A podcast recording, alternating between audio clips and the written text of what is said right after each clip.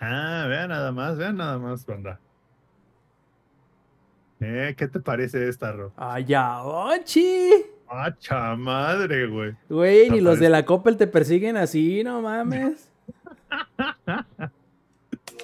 Langaria.net presenta Showtime, el podcast más Hola y bienvenidos a la edición 240 del Showtime Podcast. Yo soy Roberto Sainz o Rob Sainz en Twitter. Como podrán ver, estamos todos reunidos en esta especial ocasión para hablar de E3 2021.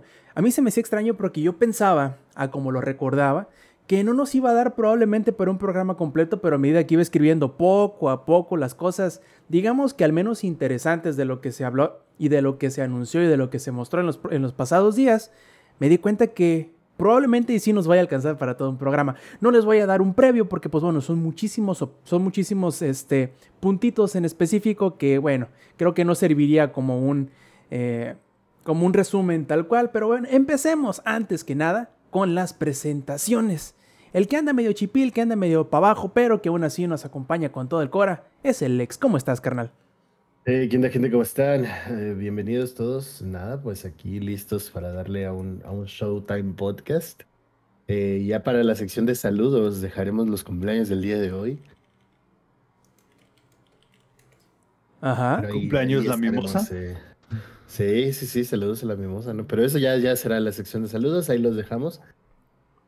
Así es, un ratito más, pero ahí los estaremos viendo también. Como ahí pueden ver, un poquito inmóvil, pero siempre presente, muerto por dentro como un árbol viejo, el ingenierillo. ¿Cómo estás? Pues precisamente, muerto por dentro, güey. O sea, como digo, eh, y como un árbol medio gordo, pero muerto, bien, bien muerto, cabrón. Pero pues bueno, aquí ya listos al pie del cañón para que podamos platicar de todo lo que vimos en el E3 mientras hacemos multitasking aquí, cabrón. Perfecto, así como, como todo padre y madre a la vez, este eh, ingenierillo luchón empieza juegos de día y de noche. Pero también otro que no, no es ingenierillo, pero que próximamente será también padre y madre a la vez, luchón y todo, comprometido con la vida y con el amor. El Zampi, ¿cómo estás, viejo? Sí, soy ingeniero, ¿eh? By the También. no soy ingenierillo, soy, soy Pedro de todos lados. Aquí, mire, hoy con la, con la nueva playera. La, semana pasada fue el American Truck Simulator. Esta semana tenemos la de Euro Truck Simulator, ¿no? Porque todo es mejor en Europa. No, no es cierto. Entonces, no, pues feliz de la vida. Aquí con mi, aprovechando mi megalatón, ¿no? Me voy a tomar muchos de estos antes Grupo Modelo, patrocínanos. Sí, sí, ah, sí, sí, es de Corona, sí, Grupo Modelo, patrocinamos. Me voy a chingar varios, muchos de estos antes de que me mude y sean más difíciles de encontrar al mal paso darle prisa. Y antes de empezar propiamente dicho con el especial de E3, les quiero recordar a todos los que están viéndonos ya sea en la edición de video en YouTube o en audio, la versión podcast obviamente, que si quieren participar en la grabación en vivo del Showtime Podcast pueden hacerlo los martes 8 y media de la noche por twitch.tv diagonal langaria, donde podrán participar, hacer preguntas, echar chistecillos en vivo y bueno, participar en todo esto que es la grabación del Showtime Podcast. Ahora sí, empecemos plebes con esta edición de, del Showtime Podcast donde hablaremos de E3 2021. Pero muy curiosamente, para los que no lo sepan, hubo un mini evento antes y durante E3 que no fue E3. Todo aquello que se presentó durante el show que organizó, vaya, Geoff Keighley y que se llamó el Summer Game Fest, donde, bueno, creo que es la que más se sintió como un evento o como que más se sintió como E3 porque habló de todo en general. Juegos grandes, juegos chiquitos, juego para Play, juego para eh, Switch, juego para Xbox. Bueno, hubo de todo, de PC incluso. Eh, y eso estuvo muy chido, la verdad. Creo que ese fue uno de los principales eh, mensajes que tuvo Geoff en el, en el evento, que es, ok, es juego para todos. Y no nada más eso, incluso como era patrocinado por Amazon. También por ahí vieron este, trailers de películas, por ahí vieron este, menciones obviamente de Prime Gaming y cosas así. No estuvo tan mal. Yo creo que después de haberse separado de E3 el año pasado y después de haber hecho ya varios eventos como que a, corte propia, yo creo que va muy bien. Lo único que a lo mejor yo hubiese cambiado, pero creo que así le gusta a Geoff Keighley, es probablemente haberlo hecho no en vivo. Porque muy curiosamente creo que fue el único evento que fue hecho en vivo. O sea, él, él estaba haciéndolo sin, no era pregrabado, todas las, participaciones, los entrevistados eh, estaban ahí presente o mediante llamada.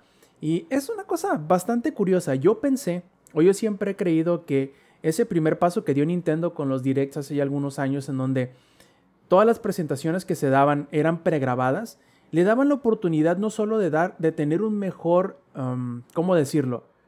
Un mejor ritmo, porque te permitía decir y hacer y mostrar exactamente lo que se debía sin que se alargara demasiado, sin que fuese incómodo. Y también dándole la, la oportunidad a todos los desarrolladores que a lo mejor, y no son los mejores, una de dos oradores o vendedores en vivo, de, preparar su guion, de, de, decirlo una y otra vez hasta que lleguen a esa, este, esa versión de su diálogo que sea la mejor y juntado con todo lo que pueden este, eh, presentar a manera de gameplay y videos, yo creo que es la mejor manera. Pero bueno, tiene como que su, su saborcito muy, muy este, en especial el hecho de que sea en vivo y no pregrabado, que yo creo que hay más de una persona a la que sí le guste. A mí simplemente me pareció extraño que, siendo que ya era todo un evento digital, no fuese pregrabado. Pero bueno, a final de cuentas, y muy a pesar de, este pequeño o gran detalle, dependiendo para algunos, Aquí tenemos algunas de las cosas que anunciaron. Vamos a empezar por la que yo creo es la más importante y obviamente fue la que guardaron para el final. Y es que por fin, ingenierillo, ojo, anunciaron, mostraron y nos emocionaron, quiero creer, con Elden Ring. ¿Cómo lo viste? Ingenierillo. A ver, ¿me puede repetir la pregunta, joven, por favor? que Elden Ring. Que sí que te pareció ah, Elden no, Ring, no, viejo. No, no, no, no. ¿Qué tipo de preguntas, cabrón? Porque es lo más inesperado del maldito mundo, cabrón. Yo pensé de que iba a ser un Overwatch 2, que iba a ser un, un Diablo em, 4, güey. Diablo 4, Wow, que iba a yo ser... creí que cuando vi todo el hype en las redes sociales era lo más esperado Elden Ring, güey. Güey, No, pero de- de- deja de eso. O sea, creo que lo, lo más chingón hasta cierto punto es de que realmente ya la gente se deja de creer de. Pues es co- como quién? Como los que dicen que Crash este Bandicoot va a estar en Smash, ¿no? Ahora sí es el bueno, ahora sí es el bueno. Este es el direct bueno, En esta sí llegamos a cuartos de final, En güey. esta sí, en esta sí, Si el Cruz esta sí. Azul puede, Crash puede, ándale. güey.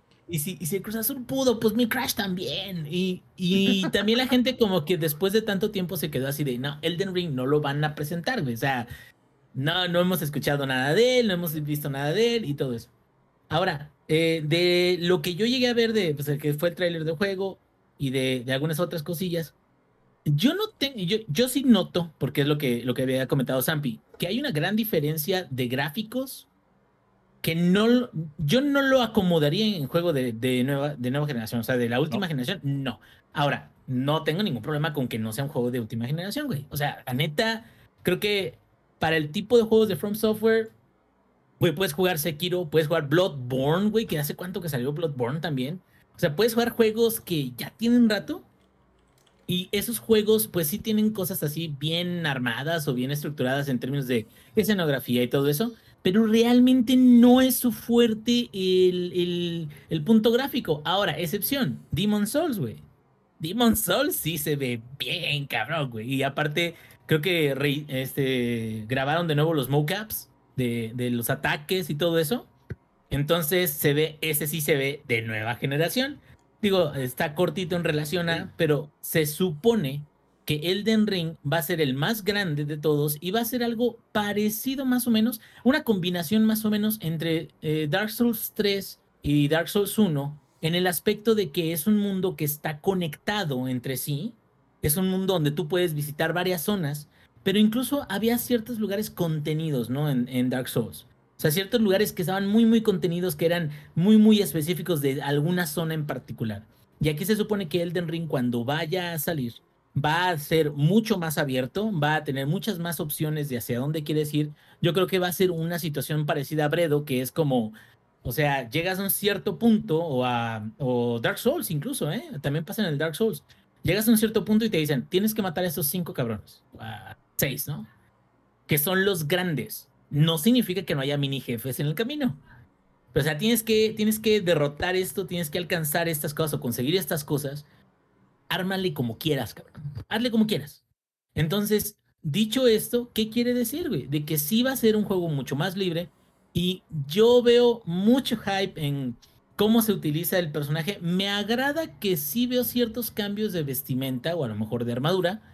Pero a lo mejor no va a ser Fashion Born. Bueno, quién sabe, güey. Fashion Born a mí no es algo que me quita el sueño.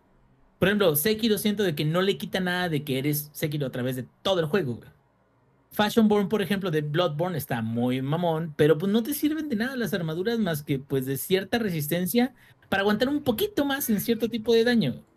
Pues, entonces, no sé, o sea, como que creo que vienen cosas muy buenas, se ven los jefes bien mamones, bien grandes. Realmente lo que estamos esperando, la gente que nos han gustado esos juegos, es un juego de la franquicia más grande, con más cosas, con crafteo eh, particular, con esa...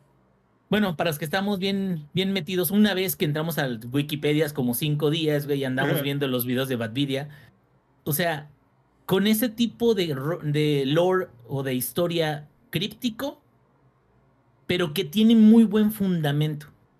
Yo nada y más. Ese, ese fundamento, güey, es lo que hace que la gente se mame con la historia así de, ay, pobrecito rey demonio, ya estaba viejito. O sea, como entender más allá del juego, güey, que es algo que no pasa con juegos como el de, este, ¿cómo se llama este, el de los vampiros? El que jugamos para PlayStation, ¿no te acuerdas? El de vampiros para PlayStation. No, no, no, no, no, no, no. Project Bane. Code Bane. No, es, es uno que es como Souls. Code Bane. Code Vein, ese menos. Code Vein eh, no está mal, digo, lo desarrollaron realmente sólido, pero la historia está hecha con las patas, güey. O sea, es muy, muy, muy, muy, muy, muy, muy X.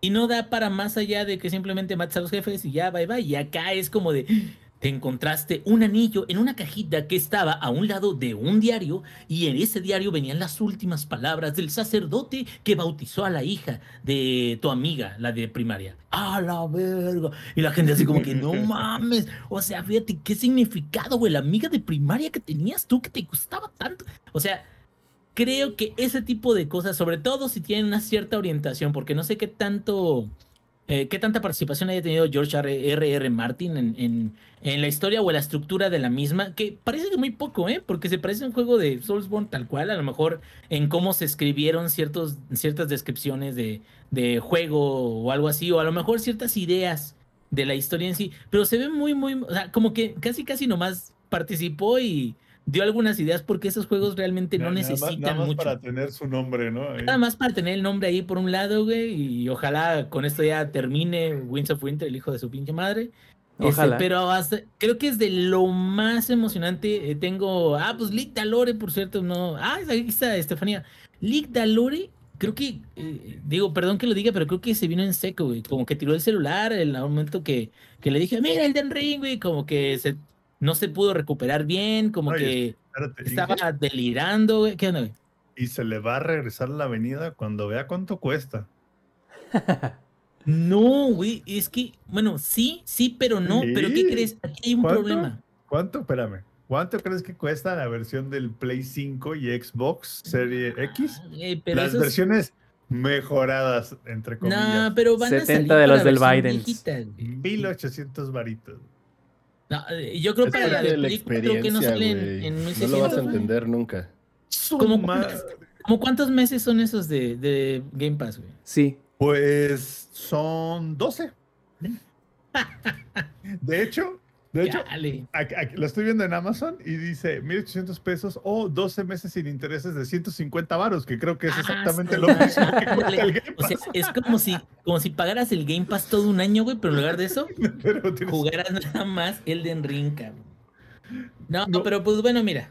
o sea, entiendo que es muy buen juego y todo, pero sí nos la están dejando caer aquí en Latinoamérica bien Pero recio. eso no tiene que ver con el juego, güey. Eso tiene que ver con cómo se mercadea, o sea, con, con Play 5, con cómo distribuyen sus juegos, con From Software también, güey, seguramente como empresa. Eso tiene Pero- que ver con el maldito imperialismo, Yang. Sí, güey, pero Maldito pues, nosotros, neoliberalismo, güey. nosotros los rotos, güey, que nos gustan las cosas gratis, güey, pobres, güey, que no sabemos el valor de las cosas físicas, Gente güey. de segunda, güey. Gente de segunda, güey, pues no entendemos eso, güey. O sea, por eso a lo mejor como que no nos agrada ese tipo de, de ideas, güey. Pero bueno, eso es lo que iba a decir de Elden Ring, güey. Buenísimo, güey. Yo lo estoy esperando a ver qué tal sale. Yo no quiero comprarlo, la verdad, de salida. Digo, o sea, sí me agrada la idea y sí, qué chingón. Yo sé que ahí va a estar. Pero la verdad, dudo mucho. Dudo. La única forma de que yo compré el, el Dark Souls 3 en, en, estreno fue de que salió en Steam versión de coleccionista en 15 pesos, güey. Me compré como 5 o 6 este, copias y regalé unas y me quedé con una. Pero me quedo, no, o sea, ese juego, aunque ahorita ya bajó mucho más, o sea, ni de pedo me lo compraba así de estreno. Igual el Elden Ring, o sea, si sale, no creo que vaya a haber otro error igual. Pero me quedo, pues, güey, o sea, ¿sabes qué? Pues vamos a darle, este, eh, a, a, Después de un añito, a ver si a mínimo ya bajó a unos mil varillos. O sea, igual y a mil baros si te lo compro. Sí está tan bueno como espero que esté. Oye, Sampi, digo, oye, Inge, acá nos salió el Mili, el Ferras Ninja. Dice 1800 para Play 5 por el Ring. No hay pedo lo Ahora pago. eso la de ramas, mele. No sé, cabrón. Ahora, ahora, el día del lanzamiento te quiero ver con copia en mano, güey, así. Va, va a decir el, el, el melee. Ay, no, From Software, no, no. no From Software, o la bebes o la de ramas, cabrón. No, no, no. O sea, y va a salir saludos al Samper. Dejando un lado el mame, si es un chico de varo, güey. Es una buena lana, ¿eh? Es una buena lana, güey. Oh, y acá nos dice, el, nos dice el mili reto aceptado. Órale, perro. Según órale. Yo, se, según yo, no, no, no, no. Así que no. No estoy seguro, pero según yo es como medio salario mínimo. No sé. Creo que sí. No, hasta más si te descuidas, no manches, pero. Sí, no, bueno. No, no, no, está cabrón. Muy a pesar de ello, ingenierillo, nuevamente, ojo, no sé si viste o leíste las entrevistas que concedió este, Miyazaki después del anuncio, en donde reveló un chingo de cosas de lo que va a ser y va a tener el juego, que por cierto, muy importante el mencionarlo. No solamente mostraron un nuevo tráiler, sino que dijeron cuándo va a salir, 21 de enero del 2022. Al menos que lo retrasen, pero bueno, el plan es el 21 de enero. Ahí te va, ingenierillo. Pon atención, para oreja. El juego va a tener 6 overworlds, que cada uno de estos 6 obviamente va a estar, este, pues digamos que reinado por uno de los 6 enemigos principales. No vas a necesitar vencerlos en un orden preestablecido. Incluso no va a ser necesario derrotarlos a todos para poder acceder al final del juego. Algo así como Bredo. Vas a tener ¿A cuál final? ¿Cuáles finales? ¿Cuáles finales? Ahí te van. Cada uno de estos eh, mundos abiertos, como lo están diciendo, tendrá una estructura similar entre ellos. ¿En qué sentido? Va, cada uno va a tener un calabozo principal, va a tener varios campamentos en el mundo abierto y va a tener bastantes cosas por explorar, encontrar y, de este, y para ayudarte tanto a subir de nivel como para equiparte mejor. El juego no tendrá, hasta ahora parece, ningún tipo de selección de dificultad, pero siendo que vas a poder ir de un mundo a otro de manera libre y poder explorar para poder agarrar experiencia, subir de nivel, encontrar equipamiento fuerte, esa será la manera en cómo vas a poder hacer el juego más sencillo. Si tú te quieres ir desnudo, o como, como, decimos acá en Culiacán, si quieres irte biche con un palo en la mano a derrotar al jefe final desde el primer momento. Y con una edecán al lado, güey. Exactamente, con un Tesla que lo pones a, a, a cargar ahí en el, en el Oxxo. Este, puedes hacerlo desde el primer minuto sin ningún problema. Ahora bien, eh, no sé si viste, nuevamente ingeniería, porque tú eres el chido aquí, eres el interesado al menos. Yo sé que no te lo tengo que vender, pero me gustaría poderte emocionar un poquito más. Eh, el juego, en eso que tú dices del Fashion Souls, eh, vas a poder hacerlo, pero de una manera un poquito diferente. Primero, vas a poder intercombinar o lo que tú puedes conocer como la transmogrificación de equipamiento y armas, en el que los, los, bonus y los movimientos especiales, por ejemplo, de las armas, las vas a poder integrar en una distinta. Vamos a suponer, tú traes un sable de dos manos que tiene un movimiento especial. Ahí te va, uh -huh. ahí te va. Me parece el sable excelente. a dos manos? Me parece excelente, pero ahí te va, ¿por qué? Mm. Esto es algo que, digo, a menos de que haya sucedido en Demon Souls, es algo que no, no había estado presente en eh, ese tipo de juegos. Ahora, ¿por qué creo que sí es importante? Yo no, yo no había visto esa, esa, nota, pero ¿por qué creo que sí es importante? Porque te le da mucho más valor a las armaduras y a las armas que a ti te gustan, porque aunque no te sirvan, conseguirlas va a lograr de que tú puedas hacer que lo que traes este puesto se vea como lo que a ti te gusta. Que, que eso lo que va a provocar es de que los jugadores no nada más van a terminar, este, van a alcanzar el arma que ellos quieren usar para derrotar a los jefes, sino también van a buscar armas y van a buscar armaduras para verse como ellos quieren ver. Y si hay la posibilidad de que a las armaduras que ellos necesitan usar por las estadísticas o por la protección que les dan, se vean como ellos quieren, como otro set que hayan conseguido, esto les va a dar pues mucha más rejugabilidad, Está todo dano. Sí, la verdad, y mira, ahí van otras cositas extra que no habíamos visto en otros juegos. Por ejemplo, va a haber monturas. Y va a haber combate sobre la montura. No va a ser que necesites pelear todo el tiempo sobre tu... Es una mezcla rara como entre que caballo y cabra sino que van a haber ciertos eh, enfrentamientos que podrás también o que deberás hacerlos sobre tu montura. También vas a poder tú invocar a diferentes eh, espíritus aliados, que cada uno obviamente al ser diferente espíritu tendrá sus diferentes habilidades y si tú eres un personaje que es más tanque, puedes este, invocar un espíritu, no sé, que ataque de lejos, por ejemplo. O al revés, si tú eres un mago, puedes invocar un espíritu que sea más tanque. También vas a poder invocar enemigos vas a poder como que, como en Pokémon, capturarlos y utilizarlos en batalla también. Y una de las cosas este, que más me llama la atención es que va a ser mucho más sencillo al momento de hacer eh, cooperativo. No dijeron cómo, pero va a ser más sencillo hacer cooperativo. Muy seguramente vas no vas a necesitar poner las marcas en el suelo, sino que simplemente mandas una invitación. Muy seguramente va a ser algo como drop in, drop out. Simplemente entras a jugar y ya estuvo. Y un detalle muy importante que hasta ahora los Souls no habían tenido, es que vas a poder saltar cuando tú quieras. Va a haber un botón de salto, cosa que no lo había. Eso va a hacer que el juego sea explorable más verticalmente, hacia arriba y hacia abajo, obviamente. Y van a bajar un poco el daño de caída para que tú te animes más a ir explorando que, ah, ok, aquí veo una saliente que a lo mejor está escondido un objeto, ok, te avientas y no te vas a morir de por caerte 30 centímetros, ¿no? Entonces, eso va a ser bien interesante y va a cambiar la manera en cómo hasta ahora se habían venido jugando y digamos, eh, como habíamos pensado en un juego de From Software, y eh, lo cual se me hace muy emocionante. Bien dicen ustedes que se ve como juego viejo y que probablemente no haya sido, digamos que especialmente pensado para nueva generación, y creo que estás en lo correcto, Sampi, al pensar eso. Yo sinceramente creo que fue un juego que ellos planeaban, primero, sacar antes, tan antes que no iba a haber probablemente una consola nueva en ese entonces pero pues que entre que la entre que obviamente nuestro gordito favorito este Jorge W.R. Martín escribe para cuando se le da su chingada gana y tardó tres años en escribir lo que le comisionaron y que pues eh, las dificultades inherentes de desarrollar un juego pues digamos que a lo mejor se les eh, aplazó demasiado cuando ellos querían sacar eh, este juego que probablemente hubiese sido hace un par de años y a lo mejor se hubiese visto bastante bien en ese entonces pero pues ahora ya veremos qué tal y qué tanto cambie, sobre todo. Si va a haber si una. Te fijas, Si te fijas, por ejemplo, Dark Souls 3 se ve muy bien. No se ve de nueva generación, güey. No. Pero se ve muy bien. ¿Sabes por qué? Creo que les ayuda mucho a los juegos de From Software. Es de que la parte artística. Los modelos de los enemigos se ven, algunos, se ven de la verga. O sea, se ven como una masa de no sé qué chingados, güey. de brazos.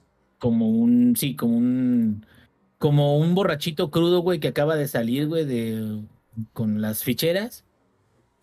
y el problema ahí es que, bueno, no es, el problema, más bien si el enfoque con los mobs, es que los mobs, pues, son, no son tan relevantes gráficamente, no son tan impresionantes gráficamente. Lo que sí tiene muy buen manejo artístico es el escenario, güey, porque tiene Mm, si, hay, si tiene que ser un atardecer, si tiene que ser una península, si tiene que ser una isla, si tiene que ser eh, un amanecer, si tiene que ser algo, o sea, sí se ve muy bien, pero por cómo está diseñado. Pero digo, claro que sí, se nota que las texturas de eso artístico, aunque sea muy artístico, pues son texturas de que no son igual de, de 8K, ¿no? Que es es como se esperan ahora como en el Forza, ¿no? De que ya te metes a tu casa en Ecatepec, güey, con tu carro, este último modelo, güey, de, deportivo. Y, y, que tiene que verse la mugre, ¿no? En tu casa de Ecatepec. Y ahí la señora de las gorditas por un lado y las gorditas tienen que verse en 8K también. Sobre Entonces, todo sí, las gorditas. Sobre todo las gorditas, güey. Se les tiene que ver el guiso ahí, porque si no se ve el guiso, güey, está mal rendereado el pedo. Si no Pero le chorrea el, el aceite, ¿no? El aceitito, güey. Ah, ya se me antojó una. Pero eh, creo que creo que aquí el punto es ese, o sea, más bien, eh, ¿cuál es el propósito? Y creo que el propósito de los juegos nunca ha sido como ser los top en gráficos. Y pues bueno, podríamos poner eh, a un lado también los que tienen cierto nivel artístico que, que a pesar de que se vea en HD bonito, no está dirigido para pantallas que sean de ultra resolución. Juegos incluso como indies, o incluso como lo que acabamos de ver de otra presentación, que a lo mejor ahorita hablamos de ello, del, del Metroid Dread, que es un juego que se va a ver mucho mejor que cualquier Metroid anterior, pero que sigue siendo un platformer. Entonces no se va a ver tan impresionante como muchos otros juegos que ahorita están saliendo, güey, que los efectos están muy, muy mamalones, güey. Y espérate, Inge. Bueno, dale, Zampi. No, no, no. Efectos mamalones. Forza Horizon 5. Sí, no, ahorita, Sí, ahorita lo sí, vamos a tocar. sí, Pe- ¿Lo Hablando viste ahí de... el piso del periférico, güey? ¿Lo viste? Ahí el trailer sale, Impresio- impresionante. le- sale el carro, güey. Ay, no, bueno, no, iba a decir una, una cosa muy fea, güey. Bueno, o sea, cuenta luego. ahorita, ahorita hablamos de Forza Horizon 5. Ahorita qué bueno que tocaste juegos indies y que tocaste el tema de Metroid, que no, todavía no vamos a hablar de Metroid, pero lo que sí se mostró fue un poquito más de Action Verge, que bueno, podríamos decir que es casi casi una evolución de Metroid, de Super Metroid mejor dicho.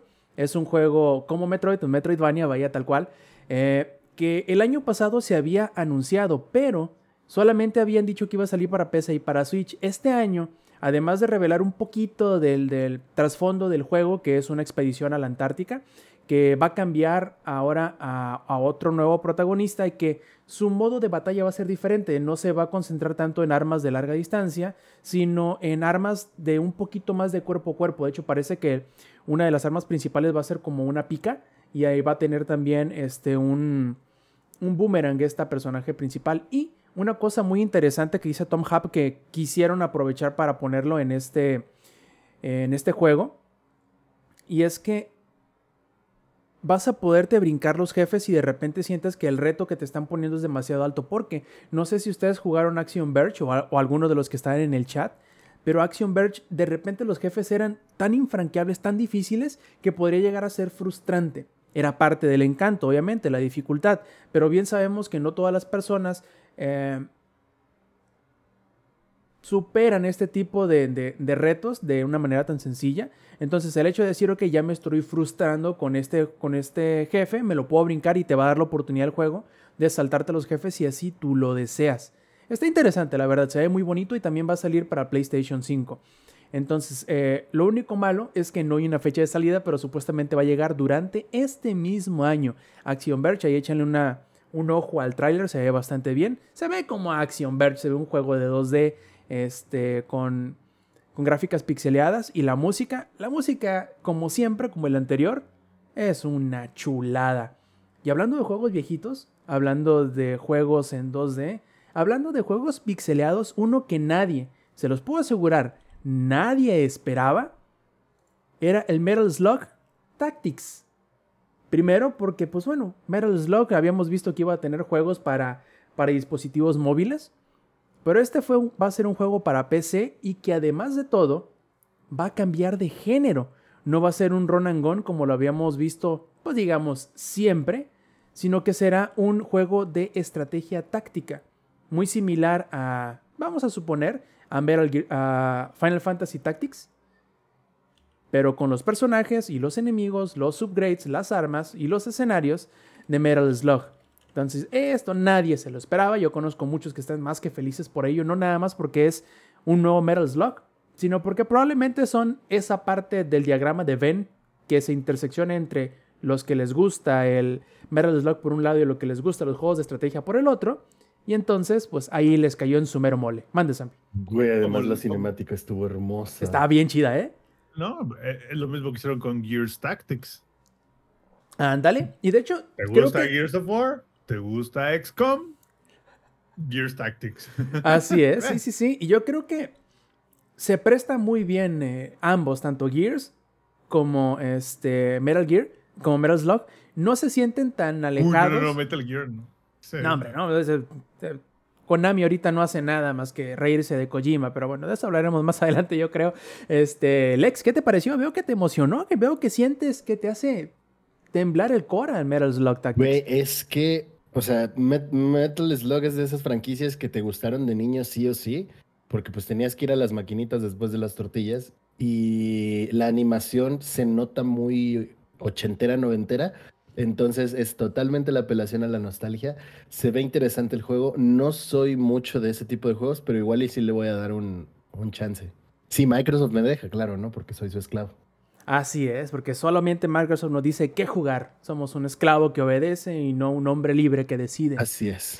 Mi Microsoft me dijo de que no pagara mis impuestos, güey. O sea que si el SAT me lleva, es culpa del Game Pass, güey. Puta madre. que le reclamen al Bill Gates, ¿no? a huevo, a huevo. Ay, Dios. También otro juego que decidieron traer para acá, aquí fue como que donde entró la, la, la publicidad hacia Amazon, fue Lost Ark. Inge, ¿conoces Lost Ark? Yo creo que tú eres el que más probablemente pueda haber conocido este título antes de que lo anunciaran. ¿Te suena de algo? No, casi no, güey. La neta, la neta, la neta, la neta, la neta, no, güey. Ese sí, de plano te fallo. Ahí te fallo, te quedo mal. No, no, no, está bien, está bien. No muchas personas les suena Lost Ark por dos cosas. Primero, porque es un MMO, RPG de acción, y que es coreano y que salió hace prácticamente tres años, pero no se le veían ganas al desarrollador Smilegate de traerlo a, territorios internacionales. Ya había salido, por ejemplo, en Rusia, creo. Como la quinta parte de Indiana Jones, un pedo así. No, no, ahí te va, no, en realidad no. Es más... ¿Cómo, ver, ¿Cómo te lo explico? Es como un diablo. Que lo traigan no habrá tenido que ver con, con, que, con el éxito de Genshin Impact. No creo porque son juegos diferentes. Porque este Uno es, gacha y el otro es MMO, pero me refiero a. O sea, como ver de que el, mercado occidental es, está más abierto realmente a recibir nuevos, nuevas IPs, ¿no? O IPs que no son distribuidas tan, tan aquí. ¿Qué es lo que pasó, por ejemplo, con la saga de Yakuza? La saga de Yakuza realmente no fue tan popularizada hasta recientemente. Recientemente me refiero a hace unos años, ¿verdad? Este, a pesar de que ya la conocían aquí un poquito, pero no fue como que una localización completa hasta hace poco. Puede ser, pero te digo, ya tenía mucho ruido detrás de este juego. En el sentido de que yo había visto mucho, mucho, este, muchos videos, muchos análisis, muchas personas.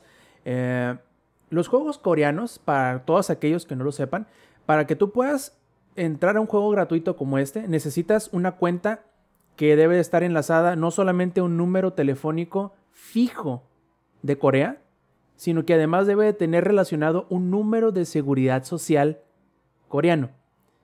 O sea, saben quién eres. Exacto. Es como tu RFC y el número de la casa. Exactamente. Y, lo, y lo peor del caso es que todo esto es todavía sin contar la restricción o los pasos extra que debes de dar en contratar un VPN que te permita conectarte desde Corea, que no se arrastre, bueno, todo eso, ¿no? Ahora bien, yo vi muchos creadores de contenido que se basan en juegos MMO eh, cubrir este juego cuando salió. Y los vi muy contentos al tener el anuncio de que por fin Lost Ark va a llegar. Es un juego que, como te digo, ingenierillo, es como un Diablo 2 en línea. Un juego de acción completamente.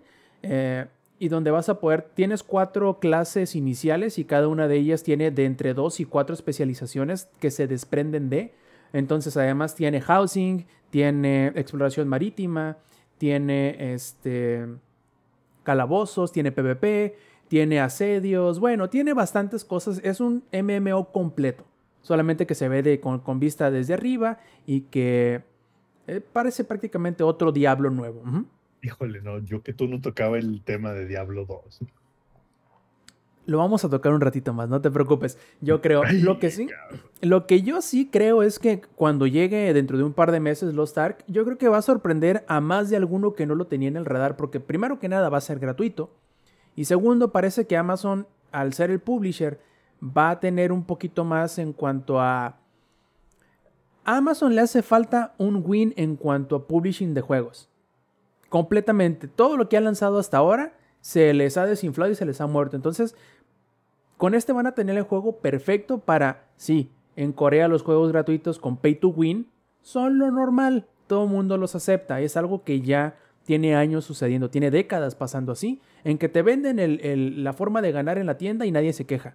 Ese mismo tipo de juegos, ese mismo tipo de, ¿cómo decirlo?, de estrategias de mercado no funcionan ni en Europa ni en América. Entonces yo creo que Amazon iba a tener la, la oportunidad perfecta de poder modificar el juego de manera tal que no se sienta injusto para quienes no decidan invertir dinero. Vamos a ver. El juego sale en otoño y lo veremos, es gratuito. Ahí está Genshin Impact. Pongan skins bonitas, funds bonitas y ahí está, ahí está el money. Ahí tienen la, la fórmula para ganar. Y otro que yo creo que al ingenierillo también a Zampi les va de menos llamar un poquito la atención es ese juego de Gearbox que decía Gearbox que no estaba desarrollando. La audacia de ese hijo de la chingada que conocemos como este Randy Pitchford en decir, no, no, no, Gearbox no está, no ha estado y no trabaja en ningún juego principal ni, ni spin-off de Borderlands. Tres días después sale Tiny Tina's Wonderlands.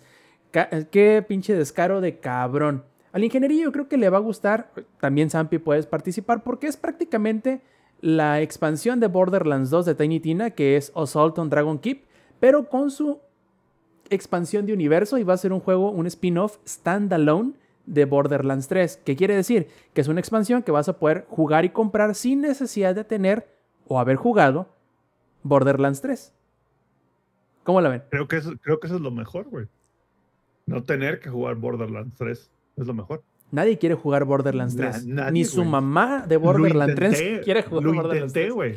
Neta, lo intenté y no se pudo, güey. No se dejó el mendigo. Y yo jugué el 1, jugué el 2, jugué de pre-sequel y hasta, hasta, acabé el de Tales from the Borderlands. Yo creo que tiene que ver con el creo que tiene que ver con el hartazgo de, de que pues la, la cúspide de la serie es el 2. El mejor DLC es el 2, güey el mejor DLC que tiene es el 2. Yo no y yo creo que el 2 todavía hay gente que lo juega, güey. Ah, Entonces, como, como que no hay nada que puedas encontrar en el 3 que no tengas en el 2. Aparte porque las, las clases que tienes en el 2 están perrísimas, güey. Y las del 3, a lo mejor las clases no, no están tan interesantes. Incluso me atrevo a decir que las clases del 1 estaban mejor que las del 3. Ándale, güey. Y el 1 sí es super OG, poca gente, yo conozco poca gente que ha jugado el 1. De hecho, el final del 1 es medio raro. es como de se acabó y ya. no, o el 1 es así como de que se acaba de madrazo. No hay como un clímax al final. Pero creo que se dieron cuenta, Inge, porque al final del día, de todos los DLCs del 2, que aparte los DLCs del 2 están perrísimos, güey. Todos están perrísimos. El de Tiny Tina para mí es uno de los dos mejores. El otro que también está muy bueno es el de Master G. Ese también es muy bueno. Igual para los que jugaron Borderlands 2 hasta el cansancio, se acuerdan de Master G. Infinitamente perrísimo de matar ese güey. pero el de Tiny Tina, no sé si tú lo acabaste, Inge, pero yo lo acabé en Ultimate Ball Hunter. Y sí me costó un uno y la mitad del otro. Sí, cuando trae muchas kills, güey, y no traes este, alguien que estune en tu equipo, sí está cabrón matarlo, güey, la neta. No lo puedes matar, güey. No, güey. si está muy fit, güey, y tu equipo no trae ese, nomás no lo matas al Master G, güey. Este Master G es el Master G. Del Master G. el Master G ya bien fideado, güey. Ya así de con 20 kills al minuto 10, güey. Ese es el Master G de Borderlands 2. Porque imagínate, Lex, que le empiezas a pegar al boss y cuando le bajas como un cuarto de vida, el güey dice, pues te voy a matar, así que matándote lentamente, güey, activa como una madre, salen unos gusanos del piso, empieza a haber un ácido y básicamente lo tienes que matar antes que el ácido te mate a ti. Punto, güey. Entonces, eh, bueno, pero volviendo al DLC de Tiny Tina, ese DLC fue increíblemente bueno. El final con los cuatro dragones fue, güey, turbo fantástico. E incluso el tema Inge, y seguramente el Inge también lo jugó, el tema de cómo vas avanzando a través de como un tipo, es como un raid al final del día, es como un calabozo, por así decirlo. Eso, increíblemente bien ejecutado en Borderlands 2. Espero que el spin-off, expansión, no la vengan a cagar, Porque Tiny Tina es un personaje muy interesante, pero también hay una línea muy delgada entre me interesa y ya me hartó. ¿Sabes? Y creo que eso pasa mucho con los personajes de Borderlands. Creo que los personajes de Borderlands, por cómo los diseñan, es una línea muy delgada entre me llama la atención y me harta. Por ejemplo, el Handsome Jack. En el de pre-sequel supieron marcar bien esa línea de me interesa que está haciendo Handsome Jack sin que caiga en el hartazgo, güey. Pero el Borderlands 3 no supieron hacer bien esa línea y todos los personajes de Borderlands 3 te hartan, güey. Y te hartan en cinco minutos, güey. Entonces, espero esté bueno, pero creo que tiene muchas. Así que es 50% que va a triunfar o 50% que va a, eh, hacerlo fatal. No hay punto medio. Sí, se nota que al menos en el Borderlands 3 sí les dolió más que en el 2 el cambio de guionistas que tuvieron, ¿eh? Porque son los mismos personajes, pero se nota que no son los mismos personajes. No sé si, si tenga lógica lo que estoy diciendo. Sí, no, no, sí tiene lógica. Pero te digo, es, como esa línea delgada entre me va cayendo bien el personaje y de repente en el 3 hubo un cambio en la, en la manera de escribir. Y el 3 se siente que son los diálogos del 2 refritos. ¿Sabes? Pero, pero peores. Sí, sí, sí, o sea, como que dices, ya, güey, ¿no? O sea, como que ese chiste ya pasó, ¿no? Pero eh, ni desde mi perspectiva, ¿no? Esperemos salga bueno el juego slash DLC slash spin-off. Así es, y ahora sí pasamos al próximo evento que fue el Ubisoft Forward, en donde nos hablaron de algunas cositas que ya esperábamos y de otras tantas que a lo mejor no esperábamos tanto. La primera de ellas fue la revelación por fin de qué y cómo será el próximo Rainbow Six que conoceremos como Extraction. Y está interesante. De hecho, se me hace bien curioso porque una de las tendencias, este no tanto, ¿no? Extraction no es tanto, pero una de las tendencias que aparece que nuevamente va a la alza, no sé, Sampi, si te diste cuenta o tú, Lex, son los juegos cooperativos y algunos, algunos cuantos que son Left 4 Dead like. Hay muchos Left 4 Dead que medio se parecen, como por ejemplo este que va a estar en el, en el Game Pass que se llama... Anacrucis. Es el Anacrucis, también el, el Back 4 Blood también va a estar en Game Pass. Ese pues es digamos Left 4 Dead 3. Este... pues así te lo venden todavía, dicen, de los creadores de Left 4 Dead. Claro, o sea... Esta otra historia de zombies que es lo mismo que Left 4 Dead, pero con otro nombre. Pero genérico intercambiable. Y mejores gráficos. bueno, este no es tanto el Extraction porque va a ser una va a ser casi, casi una mezcla entre The Division, Rainbow Six Siege, pero con extraterrestres.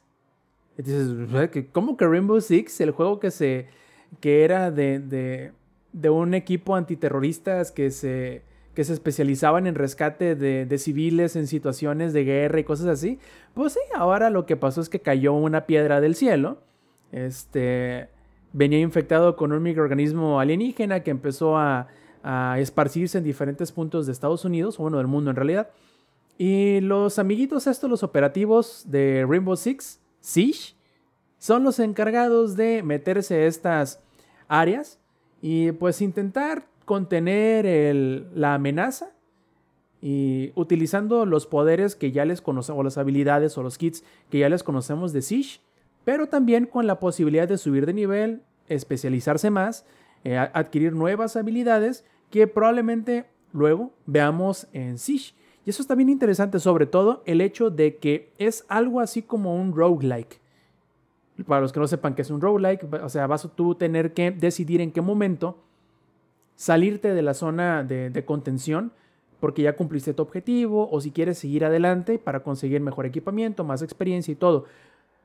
La única diferencia con roguelike en este sentido es que si llegas a fallar la misión, te capturan a uno de tus personajes que llevas en el escuadrón y deberás, si así lo deseas tú, volver a entrar a la zona de contención y desviarte para tener que rescatar ese operativo que quedó como, como baja en acción.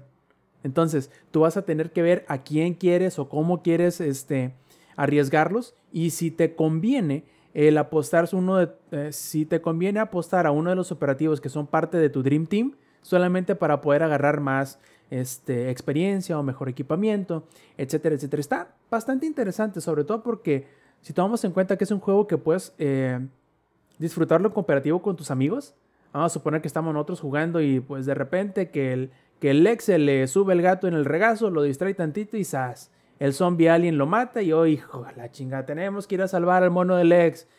Lex, vas a tener que agarrar uno que no es tu main y el Lex, chingada madre, voy a agarrar mi secundón a ver si la podemos hacer y nuevamente meternos al, al área de contención e intentar rescatar a ese operativo. Yo creo que al menos, al menos la, la, la premisa está interesante. Yo no me esperaba algo así de un Rainbow Six. Ya estábamos viendo que los Ghost Recon, que son como que los dos equipos antiterroristas, este, ya los habían puesto un poquito más acá al.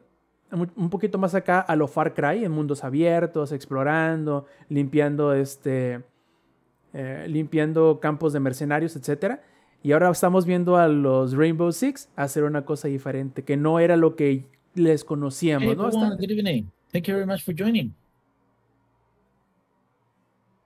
Se nos habló con ingeniería, cuando, ¿eh? Cuando quieras. Sí, sí, sí. Okay. So, uh, this should not take too long, right? Entonces, este. no me parece mala idea.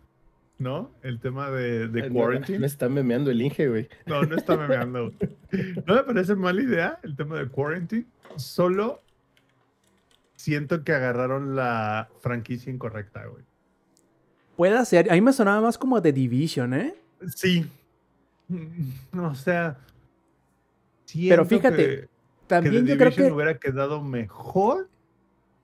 E incluso así, bien apretado, bien arrastrado Splinter Cell. También puede ser. Yo, yo, creo que lo que Ubisoft hizo, o el motivo del por qué agarró a, a Rainbow Six, es porque lo que quieren aprovechar es que tienen a una millonada de personas jugando Siege que están bien encariñados ya con los operativos, o sea, con los personajes, y los querían, no los querían desaprovechar, bueno, no es que los estén desaprovechando en Siege, ¿no? Pero querían utilizarlos en algo más. Yo creo que por ahí va el asunto más que porque si fueran los del concepto más adecuado para, para lo que querían hacer con Extraction. También, obviamente, Déjame. ¿no? -huh. ¿Dónde, eh, ¿A poco? ¿Quién es Activision? ¿Es el del meme, el de Keep Digging, güey? No lo he visto, pero tampoco te, te quiero decir que no porque Ay, suena. Creo que es Activision el del meme de Keep Digging, güey. Pero ahorita aplica bien cabrón para Ubisoft. Sí, sí, sí. O sea, sí entiendo el punto de, ay, güey, lo que pasa es que tenemos 20 millones de personas jugando Rainbow Six y por eso queremos aprovechar el nombre.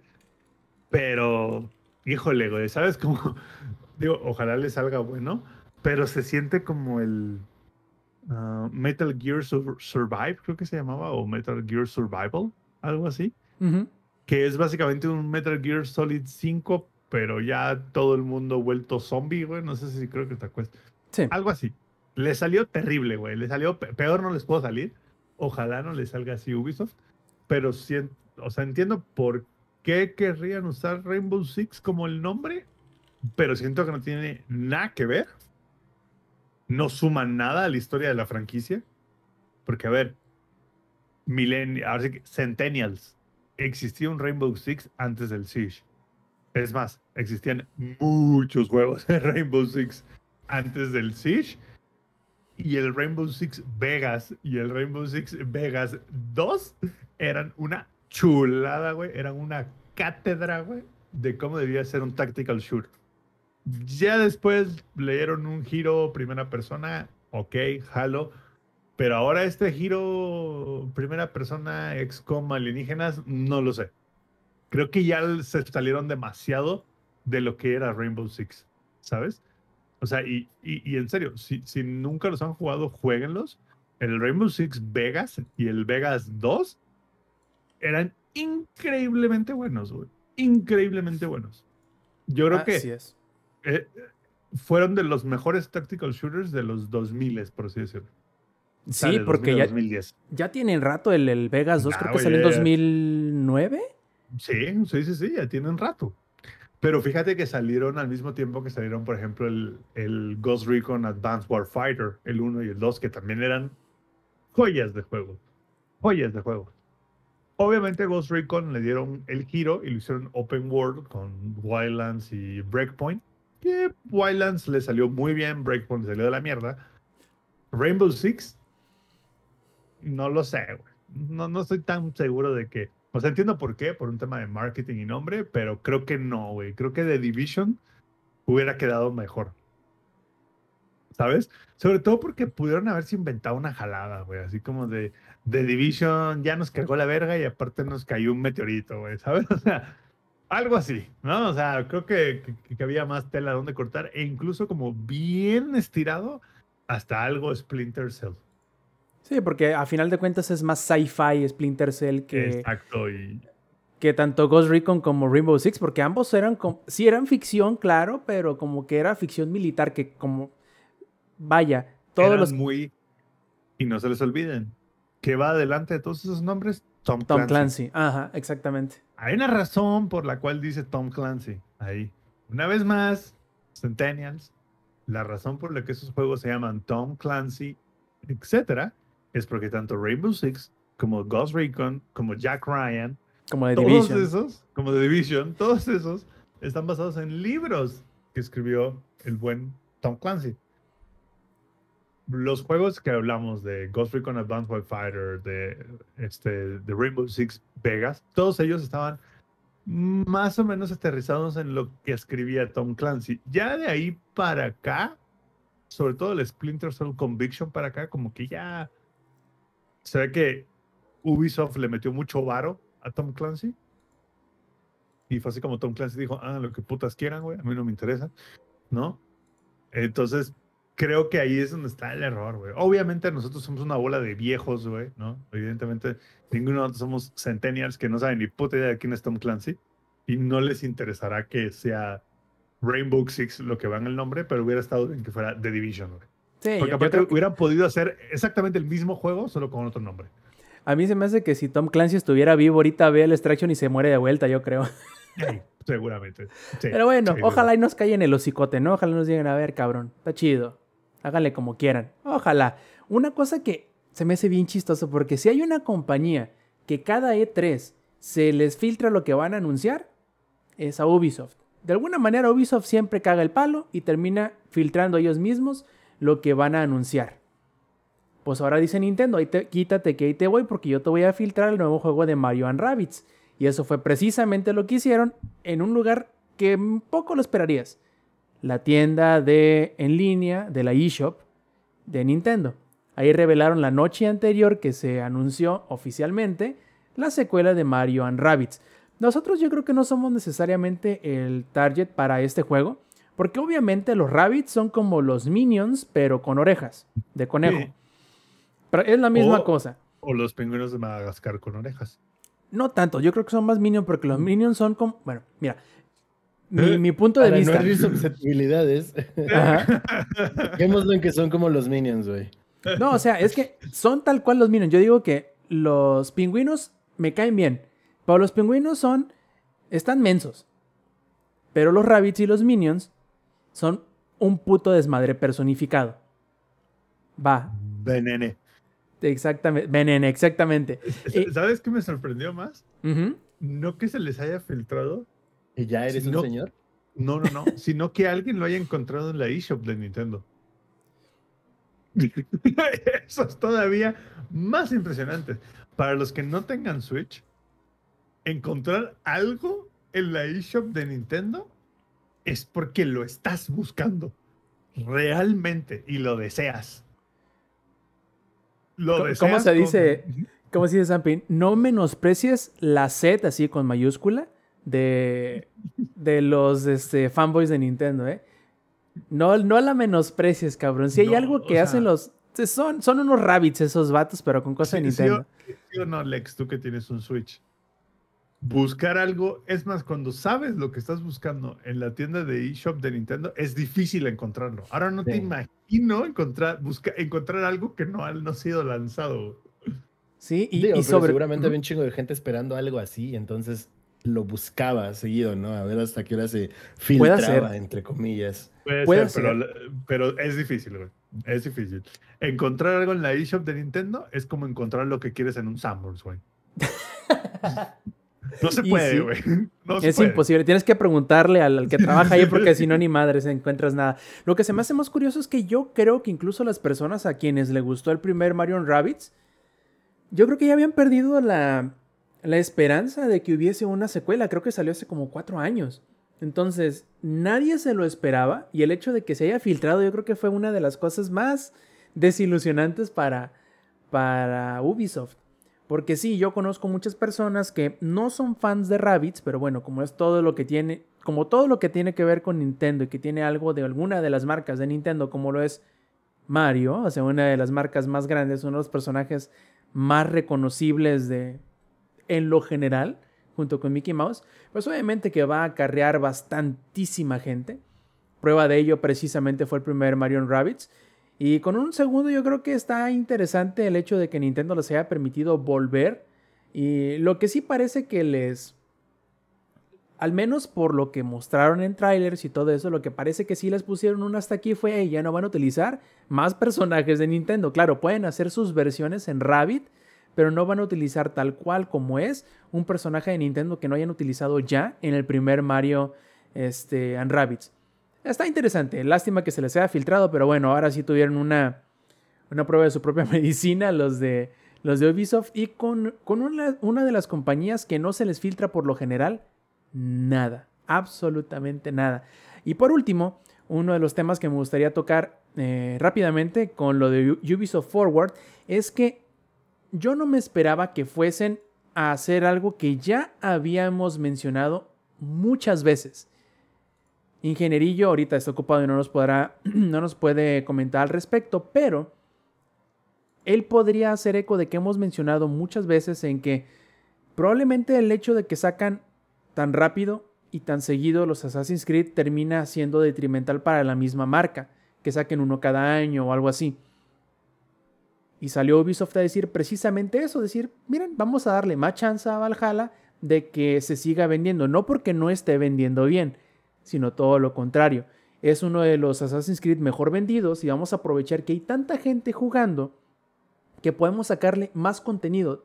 Que tanto contenido, dicen ellos que van a tener un segundo año de DLC, un segundo año de eventos, un segundo año de, de, de contenido gratuito que van a estar este, entregando periódicamente. Entonces prácticamente va a ser otro juego más de Ubisoft que será como un juego, como un Games as a Service como The Division, como The Crew 2, como este For Honor, como bueno, todos los juegos que tienen Ubisoft que son de, que se actualizan cada semana con contenido nuevo, pues bueno, prácticamente Assassin's Creed Valhalla también lo va a hacer por el próximo año. Ya anunciaron la próxima expansión que será el asedio a Francia o a Francia este, y que se presentará en los próximos meses, en la segunda mitad de este año 2021. Y ya veremos qué otras cositas van expandiendo. Ah, sí, cierto, van a poner, eh, que también lo habíamos comentado, que ya se estaban tardando en meter como que la sección educacional o, educativa, como habíamos dicho, Sampi, ¿qué es? ¿Cómo? Eh, porque tú te burlabas de mí que decía, ah, es la parte educacional de Assassin's Creed. No, educacional, no, educativa. No, no, no, no era yo, era el, era el Inge el que se burlaba, güey. Pinche ingeniería. Es por eso lo traen trabajando por burlón al hijo de la chingada. Exacto. Eh. Por eso lo tenemos muteado aquí. Cancelado. Este, pero sí, está interesante. Ahorita tenemos la de la venganza de los druidas. Viene el asedio a Frankia.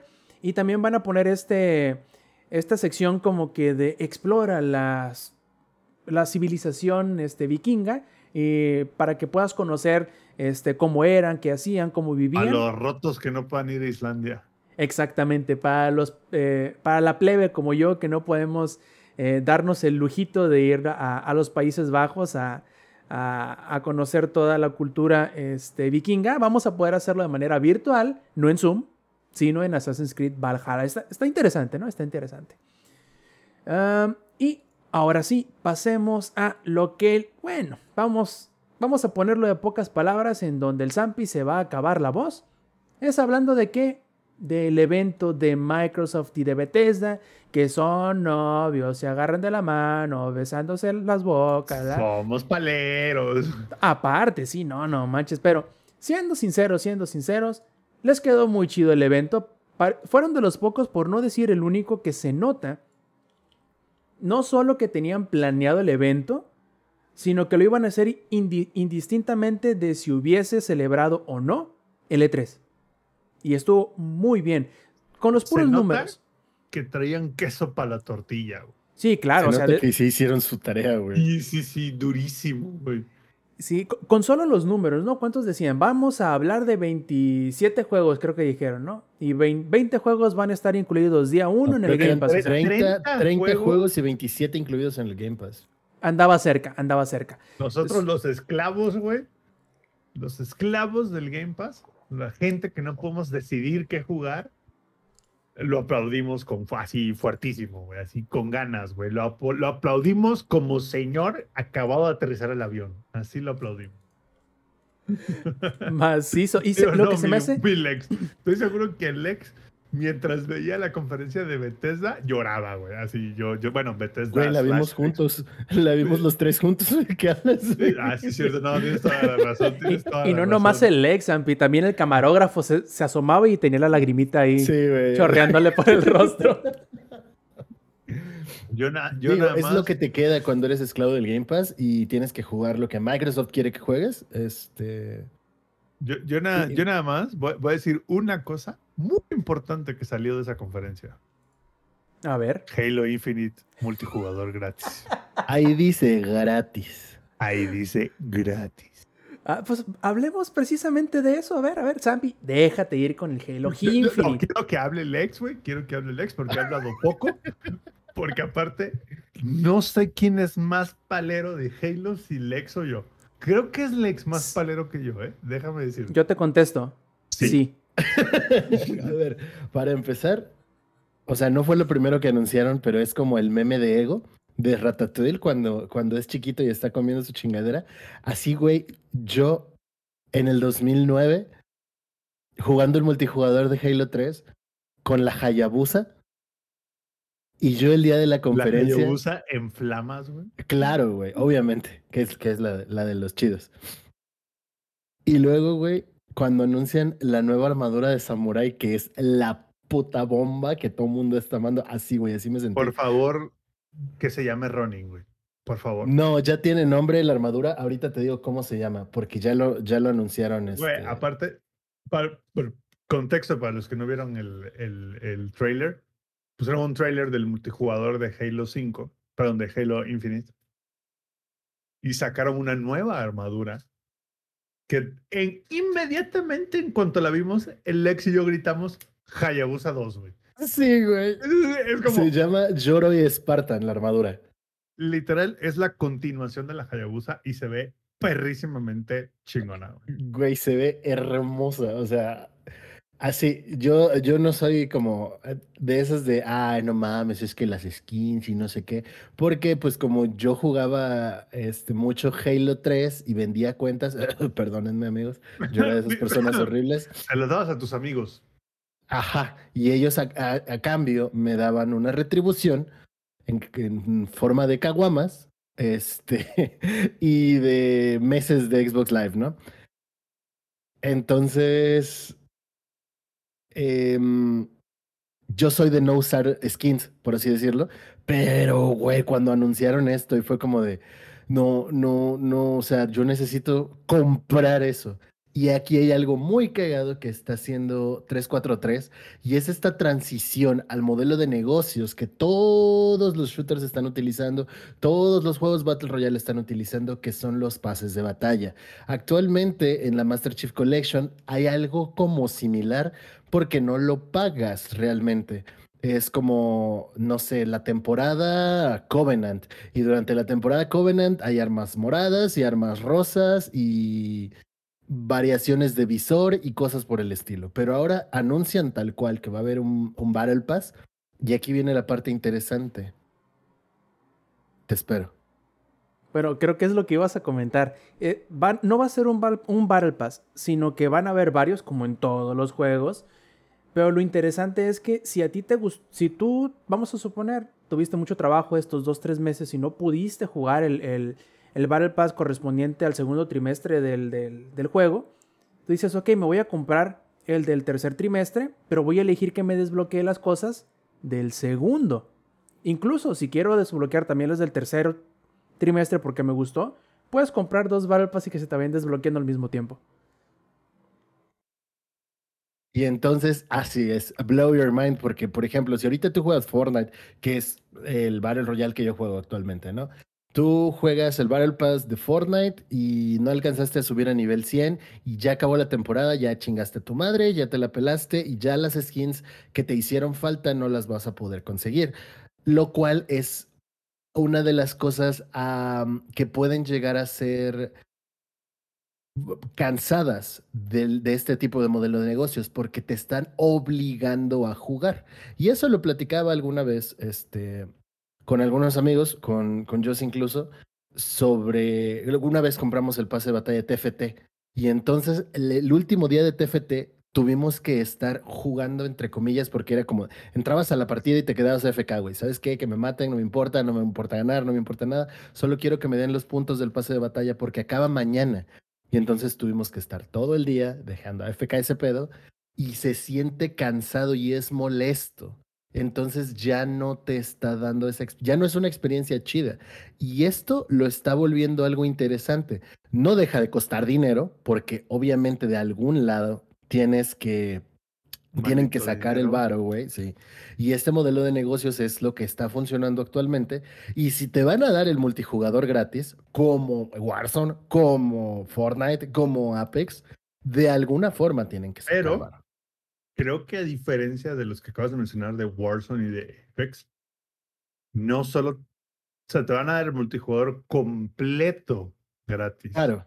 Warzone solo te da el Battle Royale.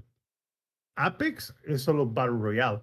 Pero estamos hablando de que sin gastar absolutamente un varo, vas a poder jugar SWAT en Halo Infinite.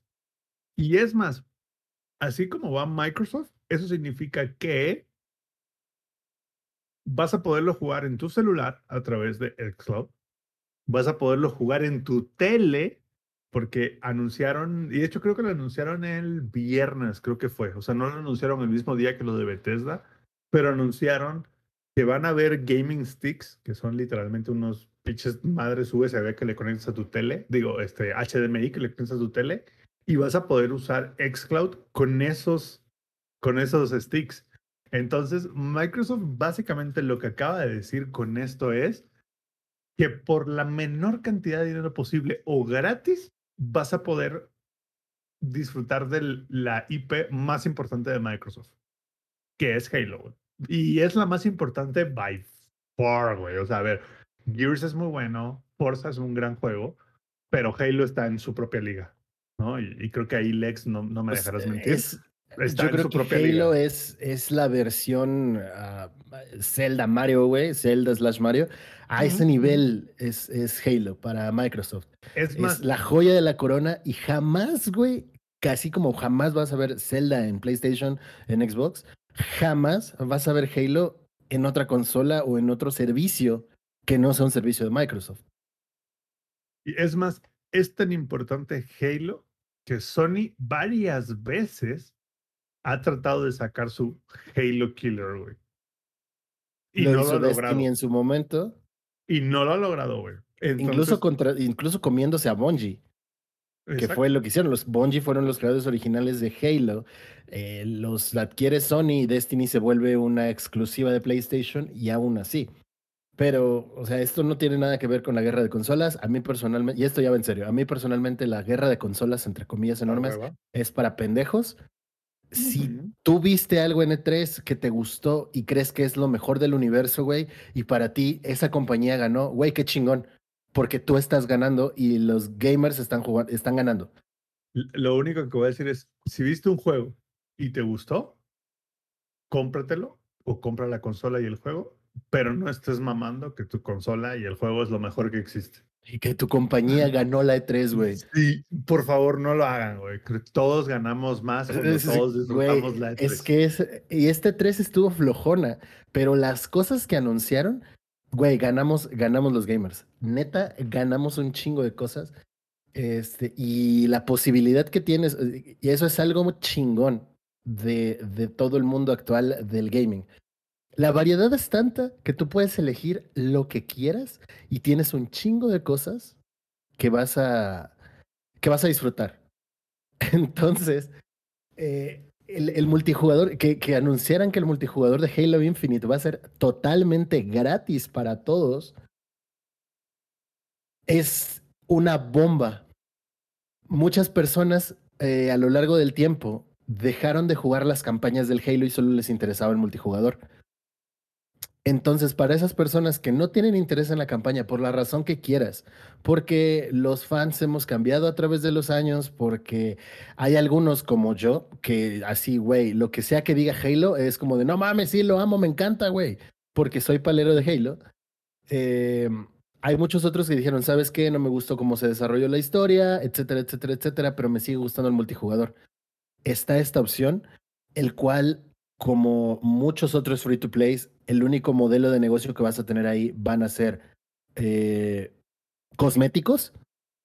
Yo creo que es un gran acierto por parte de 343 para darle vida a una Bueno, franquicia que muchos eh, eh, esperamos. Es un gran acierto por parte de Microsoft.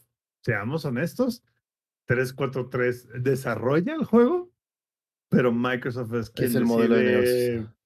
Cómo se va a comercializar esa madre, ¿no? Entonces, fue un gran paso para Microsoft. Yo creo, y no por decir quién ganó, quién perdió el E3, porque creo que nadie lo ganó, nadie lo perdió, pero quien, como dice el Rob, Ganamos nosotros, güey, al chile. tenía más que probar o tenía más que sacar, era Microsoft.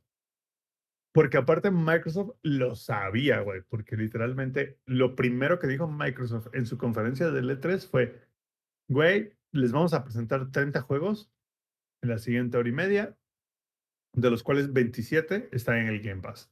Día 1. No, Güey, no. no seas palero, güey. Pinche Obvio soy chayotero. Palero y Pues sí, chayotero, porque a huevo quieres apoyar lo que estás ahí de- recibiendo de beneficio. ¿Qué, cuán- ¿Cuántas suscripciones te paga Microsoft, güey? Pinche ardido, güey. O sea, Mira, ¿por qué? Cero, güey. No. Absolutamente cero me paga Microsoft, güey. Y y eso es una ironía a muchos comentarios que hay de que parte de la experiencia del gaming es pagar 1800 pesos por un juego. Eh, no sé si no se dan cuenta de lo que dicen y muchos otros, no, pues es que, es que ese modelo de negocio no va a funcionar y las compañías pierden. Y vi que muchos estaban diciendo al final de la conferencia eh, sobre Stalker 2, que la compañía desarrolladora de Stalker 2 dijo que por favor compraran el juego y que no lo jugaran en el Game Pass y todos ya ven cómo no funciona este pedo y no sé qué. Ahí eso quedará al criterio de cada quien. Solo piénsenlo de manera como consumidores. ¿Tú consumidor qué prefieres? ¿Pagar 1.800 pesos durante todo un año y jugar los juegos que se te antojen jugar o pagar 1.800 pesos por un juego que pues vas a tener ahí ya? Sí, no. Y ah, se los dice alguien que todavía es de los que les gusta consumir los juegos en físico. A mí me gusta tener mis juegos en físico porque son coleccionables para mí. Es como con el Magic. A mí me gusta tener mis cartas en físico. A mí no me gusta la versión de Magic Arena. Yo no le meto dinero a Magic Arena por lo mismo. ¿Por qué voy a pagar por cartas que no puedo en algún momento ah, revender? Suena a veces ojete, pero es la verdad. A veces tienes una emergencia y tienes que vender cosas de tus coleccionables y te sacan de un apuro. Estoy de acuerdo que el físico siempre va a tener lo suyo, pero si estamos en el punto de vista de vamos a ahorrar y vamos a tratar de jugar más cosas, es una opción muy enfocada hacia Es el son- consumidor. Son cuestiones diferentes y, y fíjate, Lex, de, de, de mi parte, mm, aquí, de mi parte, güey, este, algo que me sorprendió mucho, yo no sabía porque jamás había tenido un aparato que ahorita no puedo mencionar, ¿verdad? En este momento, pero tal cual, o sea, yo puse los cartuchos de ese aparato que tú tienes, el de Monster Hunter Rise, ese aparato. Y eh, a mí lo que, lo que me hizo un mind blown, güey, fue de que puse el cartucho y me dijo, ¿qué, güey? ¿Lo quieres jugar? Y me quedé, güey, o sea, no tienes que descargar nada, güey. Y me dijo, ¿qué, güey? ¿Vas a llorar? Y le dije, no, no, no, o sea, qué buena onda, güey. A, a mí, ese tipo de físicos sí creo que son muy valiosos.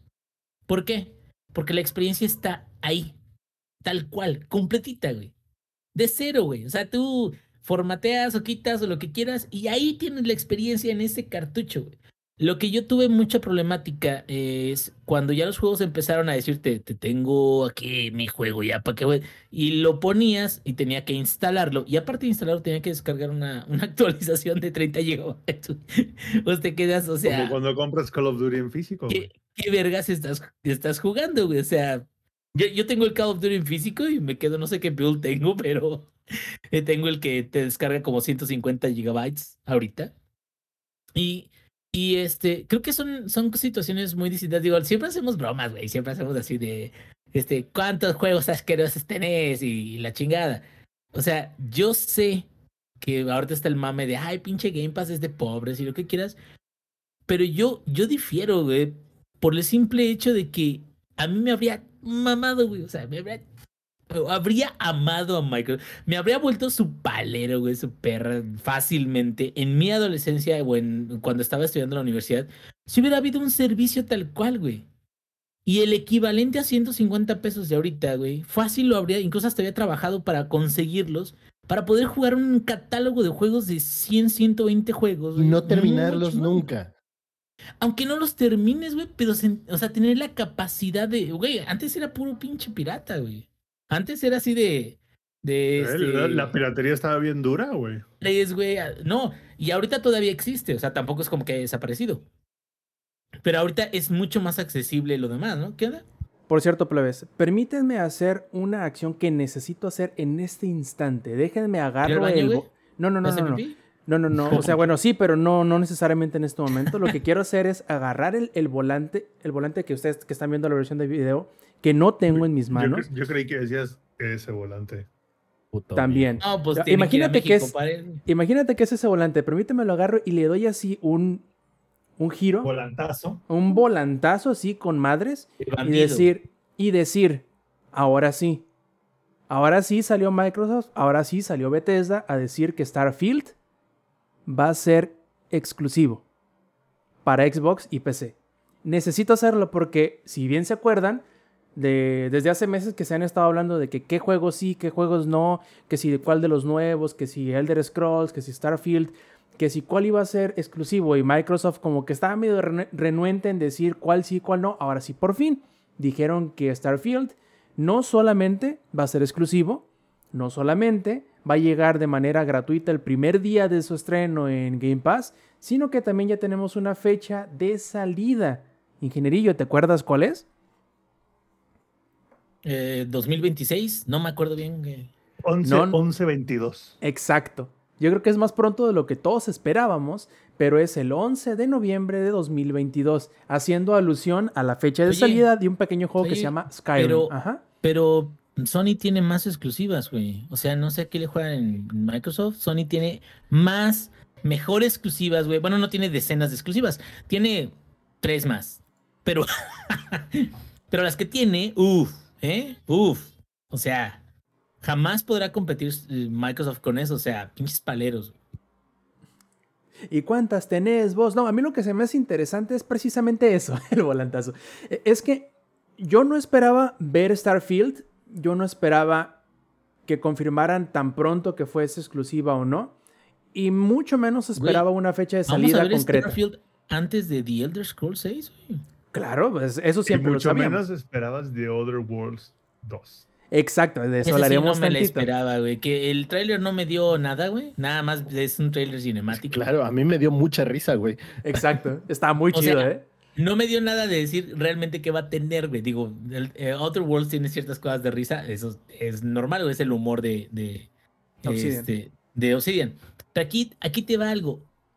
Si está chingón The Outer Worlds 2, güey. Y es, es- esa es otra. Creo que he reseñado, de, de los pocos juegos que he reseñado para la página, creo que he reseñado The Outer Worlds completo, ¿no? Ujú. O sea, tal cual, o sea, juego y cada uno de los DLCs, o, o me equivoco. Bueno, Estás en lo correcto. aquí el punto es, el último DLC está bueno, pero no siento que sea excelente. Si estuviera muy bueno The Outer Worlds 2, siento que entonces entendería por qué ese último DLC no estuvo tan bueno. Porque le estaban dedicando estaba- más tiempo al desarrollo del, del que viene, exactamente. Lo hicieron dos pelados, güey. Pero A eso voy, o sea, entonces ya no me sentiría tan decepcionado porque The Outer Worlds es muy buen juego. O sea, es, es un juego que combina Fallout con, con RPG este, normal, con ciertas mecánicas de, de, de gameplay de, de, primera persona. Ah, incluso que hasta algunas se parecen como medio Bioshock. Y, y, creo que es interesante. A mí lo que me gustaría ver sería más cuestiones de exploración que valgan la pena. Pero pues vamos a ver qué, qué más información viene. Pero pues realmente nomás pusieron el trailer, ¿no? No dijeron para cuándo salía. No. pues sí, el mismo trailer se burlaba del hecho de que no tienen diseñado ni al, ni al personaje principal, ni sabía en qué setting iba a estar, ni, ni nada. Es como el, el, el, primer, este, ¿cómo se llama? Los primeros trailers de algunos juegos, como por ejemplo el Skyrim y todo eso, nomás es una pantalla, güey, sí. no saben nada, no saben de, qué se trata. Aunque, bueno, ahí te va, güey. Anda como el de Ragnarok también, pero ahí te va. A mí lo que me gustó mucho de este, el, uno de los trailers de los primeros que salió de Skyrim, es que ya traía una de las canciones, uno de los temas principales del juego. Eh, digo, no traía nada más, pero traía ya uno de los temas principales. Y siento de que eso, como que te quedabas así de, oh", desde ahorita ya, ya sabes qué, qué chingón. Este, pero pues este no trae nada, cabrón. o sea, tal cual. Sí, de hecho, acá el Max en, en, el chat nos recuerda que prácticamente el trailer dice, lo único que tenemos completado es el logo, porque es el mismo del primer juego, solo le pusimos un 2 al final. Tienen razón. y yo, no, no sé qué opinas, Robs, pero creo que llegó la hora de dar un volantazo a Forza 5. A ver. Y es todo perfecto. Es, era justo el... el... Ahí, les va. Y terminamos de hablar de Halo, güey. Ahí les va pregunta, pregunta, pregunta antes del volantazo. Es como darte el freno, güey, antes de que des el pinche volantazo. Ajá. Si Halo viene tan fuerte, si Halo viene tan hermoso, si Halo viene tan precioso, güey, si, si es, si tiene su propio lugar, güey, que son comentarios que escuché de ustedes ahorita, si es como el Zelda, güey, de Microsoft, o sea, si es tan hermoso y tan chingón, güey, si es ¿Por qué hubo tanto problema con el demo que presentaron hace como unos meses, casi un año, güey? Un año, precisamente. ¿Por qué presentaron algo? Mm, yo sé, pero ¿por qué lo presentaron así? Digo, entiendo que te quedes. No está terminado, no, le falta algo, pero, pero seamos honestos, no, seamos honestos, güey. Presentaron una cochinada a comparación de lo que se espera del juego, güey. Inge, te lo voy a aventar hasta Guanajuato. No. No, güey. Es, que no dudo de que lo que vayan a, entregar al final este más chingón. No, básicamente, mira, yo, yo, creo que lo que pasó fue que Microsoft se empecinó a decir, güey, cuando sacamos el Xbox OG, Halo era título de lanzamiento. Cuando sacamos el Xbox 360, Halo 3 era título de lanzamiento. Entonces, cuando saquemos el Xbox X, a huevo va a haber un Halo de lanzamiento, ¿verdad? ¿Verdad que sí? Y no, no lo hubo. Por eso, ¿Y verdad, que no, Craig? Esa es parte de mi pregunta, güey. O sea, si no estaba listo. Básicamente, evitaron un CD Projekt Red. Eh, y, qué bueno, ahí te voy, güey. Qué bueno. O sea, apoyo eso. qué chingón. Mi pregunta va más por el lado de decir, ¿a quién verga se le ocurrió? Porque eso pasa, no, no pasa en un nivel, ¿eh? No es como que el, el, el community manager se le ocurrió subir ese video. O sea, Estamos hablando de un evento internacional, un evento que se ve en línea por mucha gente y gente que dijo, o sea, en varios, varios, varios, varios, varios, varios niveles y que aprobó y que dijo, sí, vamos a poner esto en esta presentación y la gente se va a volver loca. Y les vino a perjudicar un montón porque no era necesario, güey. Es más, que hubiera salido el desarrollador, el director del juego, güey, así en pantalla, una, un, fondo negro, güey, y en pantalla él con Club Soft, güey, 4K, güey, la chingada, y que dijera, les tenemos noticias sobre Halo, güey, Infinite. Seguimos desarrollando Halo Infinite. Gracias. Algo así, cabrón. Yo creo que les ganó la desesperación por mostrar algo en tiempo real por dos, no nada más por eso, pero por dos motivos principales. Eh, que Sony había hecho su presentación semanas atrás y que en la presentación mostraron gameplay de, de Ratchet y Clank en tiempo real. Entonces, lo que necesitaban ellos era mostrar algo que tuvieran ya, no te voy a decir que casi listo, pero que lo tuvieran en manera presentable. Y yo creo que les pidieron la chamba muy de sopetón a los de 343 eh, y probablemente por ahí sea el problema que se sintieran obligados en la necesidad de mostrar algo corriendo, un juego de los de ellos que mostrara todo lo que fuese capaz el Xbox Series S y X. Pero pues le salió el tiro por la culata, obviamente. Y, bueno, digo, la idea no es como crucificar a, Microsoft, pero sí es como señalar, güey, que fue un movimiento innecesario. innecesario, y que lo que mostraron el día de hoy nos hubiera gustado verlo entonces. Bueno, en esta semana, pues. Nos hubiera gustado ver algo así, porque entonces, mira cómo tienes a estos dos fans de la franquicia, güey, casi este, derrochando pasión, güey, nada más por el hecho de, de que vieron algo muy chingón, güey. O sea, la neta sí salieron cosas que se ven muy perras, que como dicen, es, es otro nivel completamente, sobre todo de multiplayer y todo eso. Qué bueno, hubieran presentado eso, cabrón. Si hubieran aguantado, es más, ahí sí voy a poner de ejemplo a Elden Ring. Porque Elden Ring desde hace muchos años está anunciado y hasta la participación de George R.R. R. Martin y todo eso nada, güey. Oscuridad completa, güey. Y lo muestran, y de lo que muestran y de lo que este, alcanza la gente, pues entonces presentan lo que realmente quieren enseñarles. O sea, siento que hasta incluso los desarrolladores han de haber dicho, no, espérate, güey, no, no. O sea, todavía nos falta. Tenemos un güey con cara de chango, güey. La gente se va a burlar de él, va a ser un meme. O sea, no, güey, no lo muestres. Y algún ejecutivo listillo. Dijo, me vale madres dijo, me vale ver, súbelo, güey, así como está. Oye, no, pero faltan estos renders, faltan. No, no, no, súbelo, pendejo. Y ahí sí, y al rato van a venir a, echarle la cagada a los developers porque no lo tuvieron listo. Pero me quedo, creo que, digo, ya pasando a otros temas ahorita, pero creo que eso a lo mejor del lado de, de Halo sí es importante que nos demos cuenta de que no es el juego que nos presentaron hace unos meses, un año, ¿no? ¿Cuánto fue? o sea, no es ese juego. No, no, no es el meme. Y qué, qué, chido meme y qué bueno, vamos a seguir redistribuyéndolo. Ok, pero lo que vimos recientemente es otra cosa completamente distinta. Completamente de acuerdo. Ahora sí, dejen al pobre de Zampi dar el volantazo, chingada madre. A ver, háblanos ahora sí del Forza 5. Voy a dar el volantazo. ¿Dónde está? ¿Dónde está, güey? Allá ya lo puse en su lugar, el volantazo, a Forza Horizon 5 que alguien, de, uno de los participantes de este podcast, me dijo, pues que no toca el Motorsport. Y yo le dije, ¿yo fui? no, va a ser el Horizon 5, porque Horizon jala más gente que el Motorsport. Y es verdad.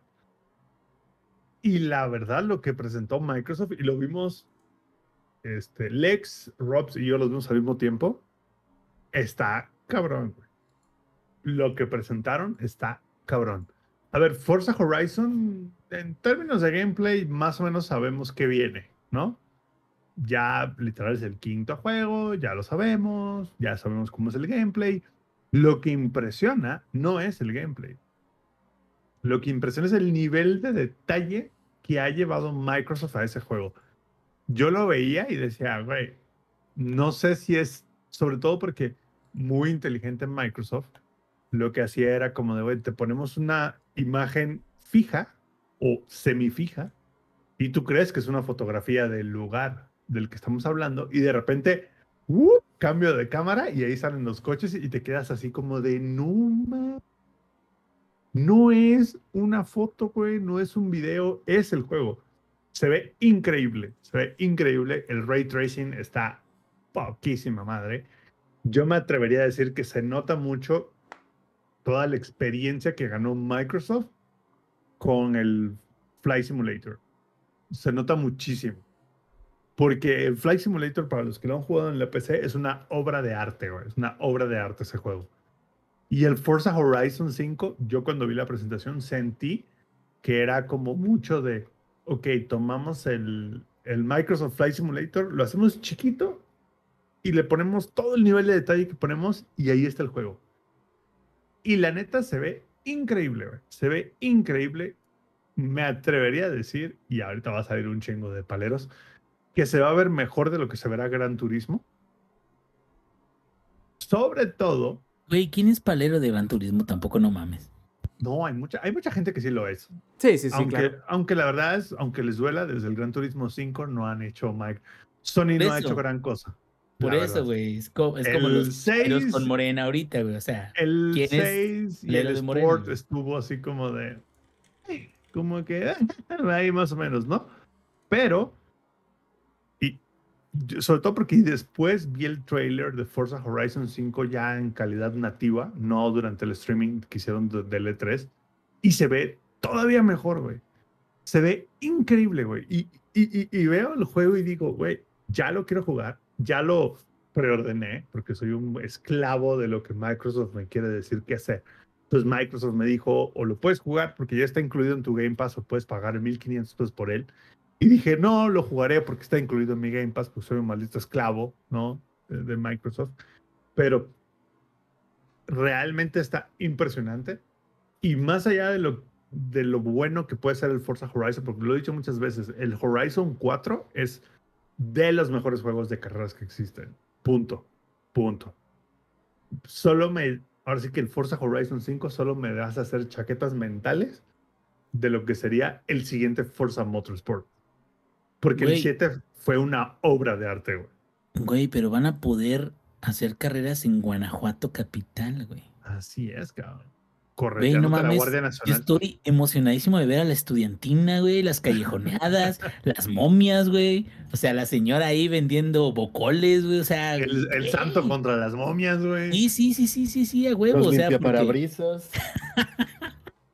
los túneles en tráfico, güey. A ver cómo lo van a hacer los carros para pasar eso, porque Los la- topes acá de esquina nos ponen aquí en el chat, güey. gente caminando como pendeja. No, no, no. Dicen que trae un realismo cabrón, güey.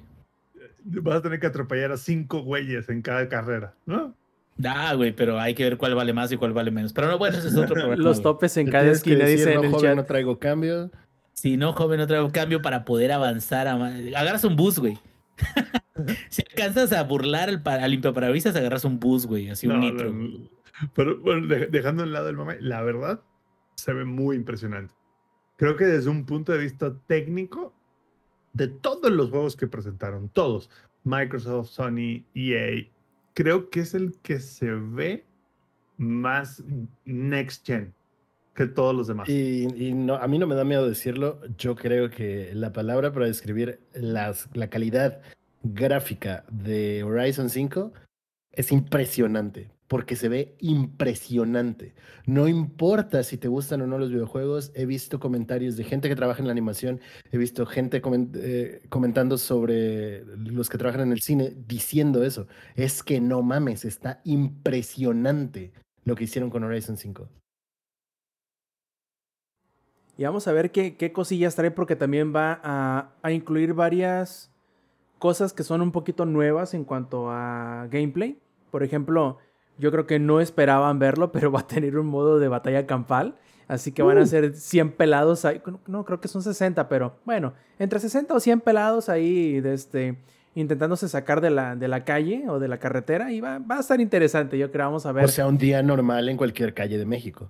Exactamente. Ya normal en. Guanajuato, ¿no, India? ¿No, Inge? Y en Guanajuato, ya sabes, todos andan en carreritas. Ah, ¿De qué estamos hablando, güey? Que el hecho de un Battle Royale que te quieran sacar de la carretera es un día Ah, normal en. Guanajuato. No, y fíjate que, digo, parece, eh, parece chiste, pero es anécdota, güey.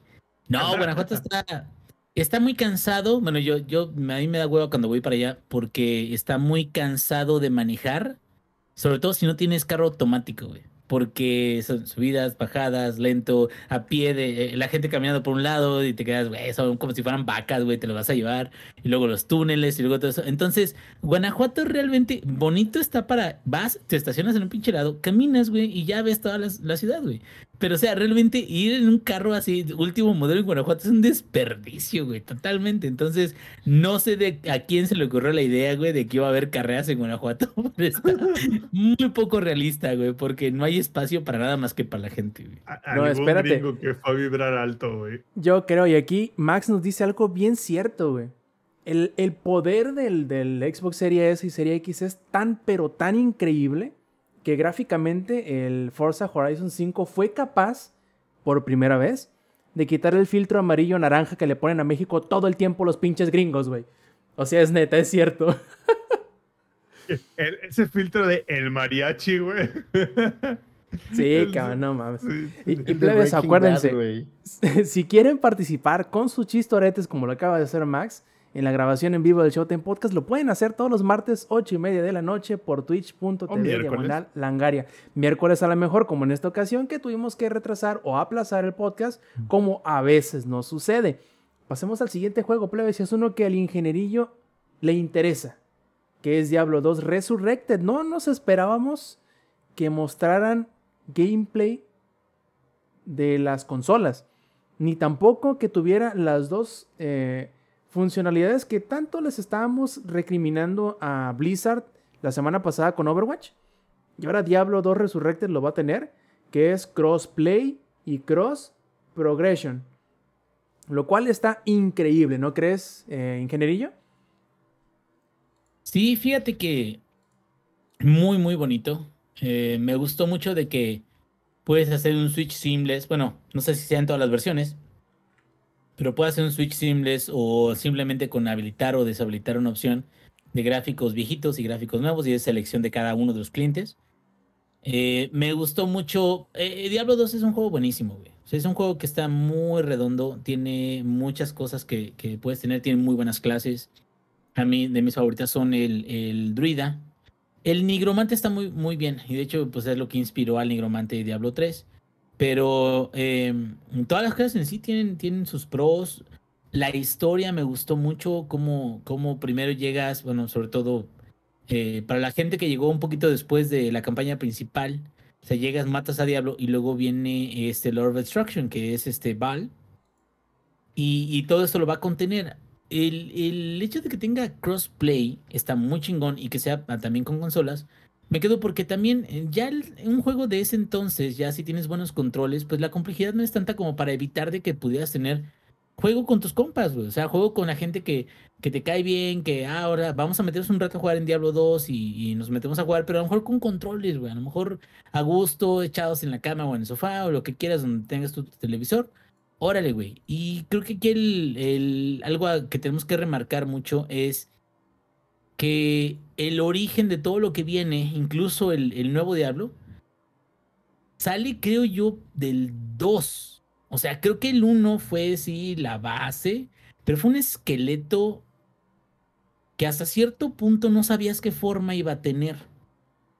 Pero a partir del 2, y sobre todo el 2 con su DLC, o sea, te das cuenta de que ya le estás apostando a un juego que tiene varias clases, que tiene rejugabilidad, que tiene de inicio a fin eh, este, eh, diferentes este, construcciones de personaje, diferentes experiencias, diferentes sets con los que puedes atacar a los jefes. O sea, que tiene una historia, que son hordas, pero, o sea, todo eso siento que es, es un juego muy redondo, tal cual, como lo dije. O sea, tiene de todo y tiene para jugar horas y horas y horas. Aquí a lo mejor lo que sí tendríamos que ver es precisamente si va a contener o si simplemente va a ser como un rehash de, del original en términos de que ahorita hay un sistema de temporadas en Diablo 3, que es lo que lo ha mantenido vivo, porque es la verdad. O sea, ya desde hace mucho Diablo 3 no ha tenido como que mucha, mucha, mucha interacción, más que la gente que le gusta las temporadas con mi compadrito, que lo estoy saludando ahorita aquí. Saludos, compadre. Pero no sabemos si va a haber servicios adicionales, no sabemos si va a haber in-game content, no sabemos si va a haber maestrías o si va a haber algo que le quieran meter como para agregarle más tiempo al juego, ¿no? Que de hecho ahorita me acabo de, enterar de que Assassin's Creed eh, Valhalla, que es gigantesco, güey, todavía le acaban de agregar un parche de maestrías. Mira la boquita. Ay, qué bonita boquita. Es una reina, güey, no mames. Oye, Inge. Trátala bien, güey. aprovechando la intermisión nada más para comentarte lo que no escuchaste es que Ubisoft anunció que le van a dar un segundo año de contenido a Valhalla. Ah, no, no, por supuesto que sí. No, y, ¿sabes qué? Lo que he leído del DLC de los druidas es que el precio que salió ahorita no está, no vale tanto la pena. Y me quedo, bueno, tendremos que ir viendo. Ah, el Zoom, güey. tendremos que ir viendo a ver qué tal este, se va desarrollando.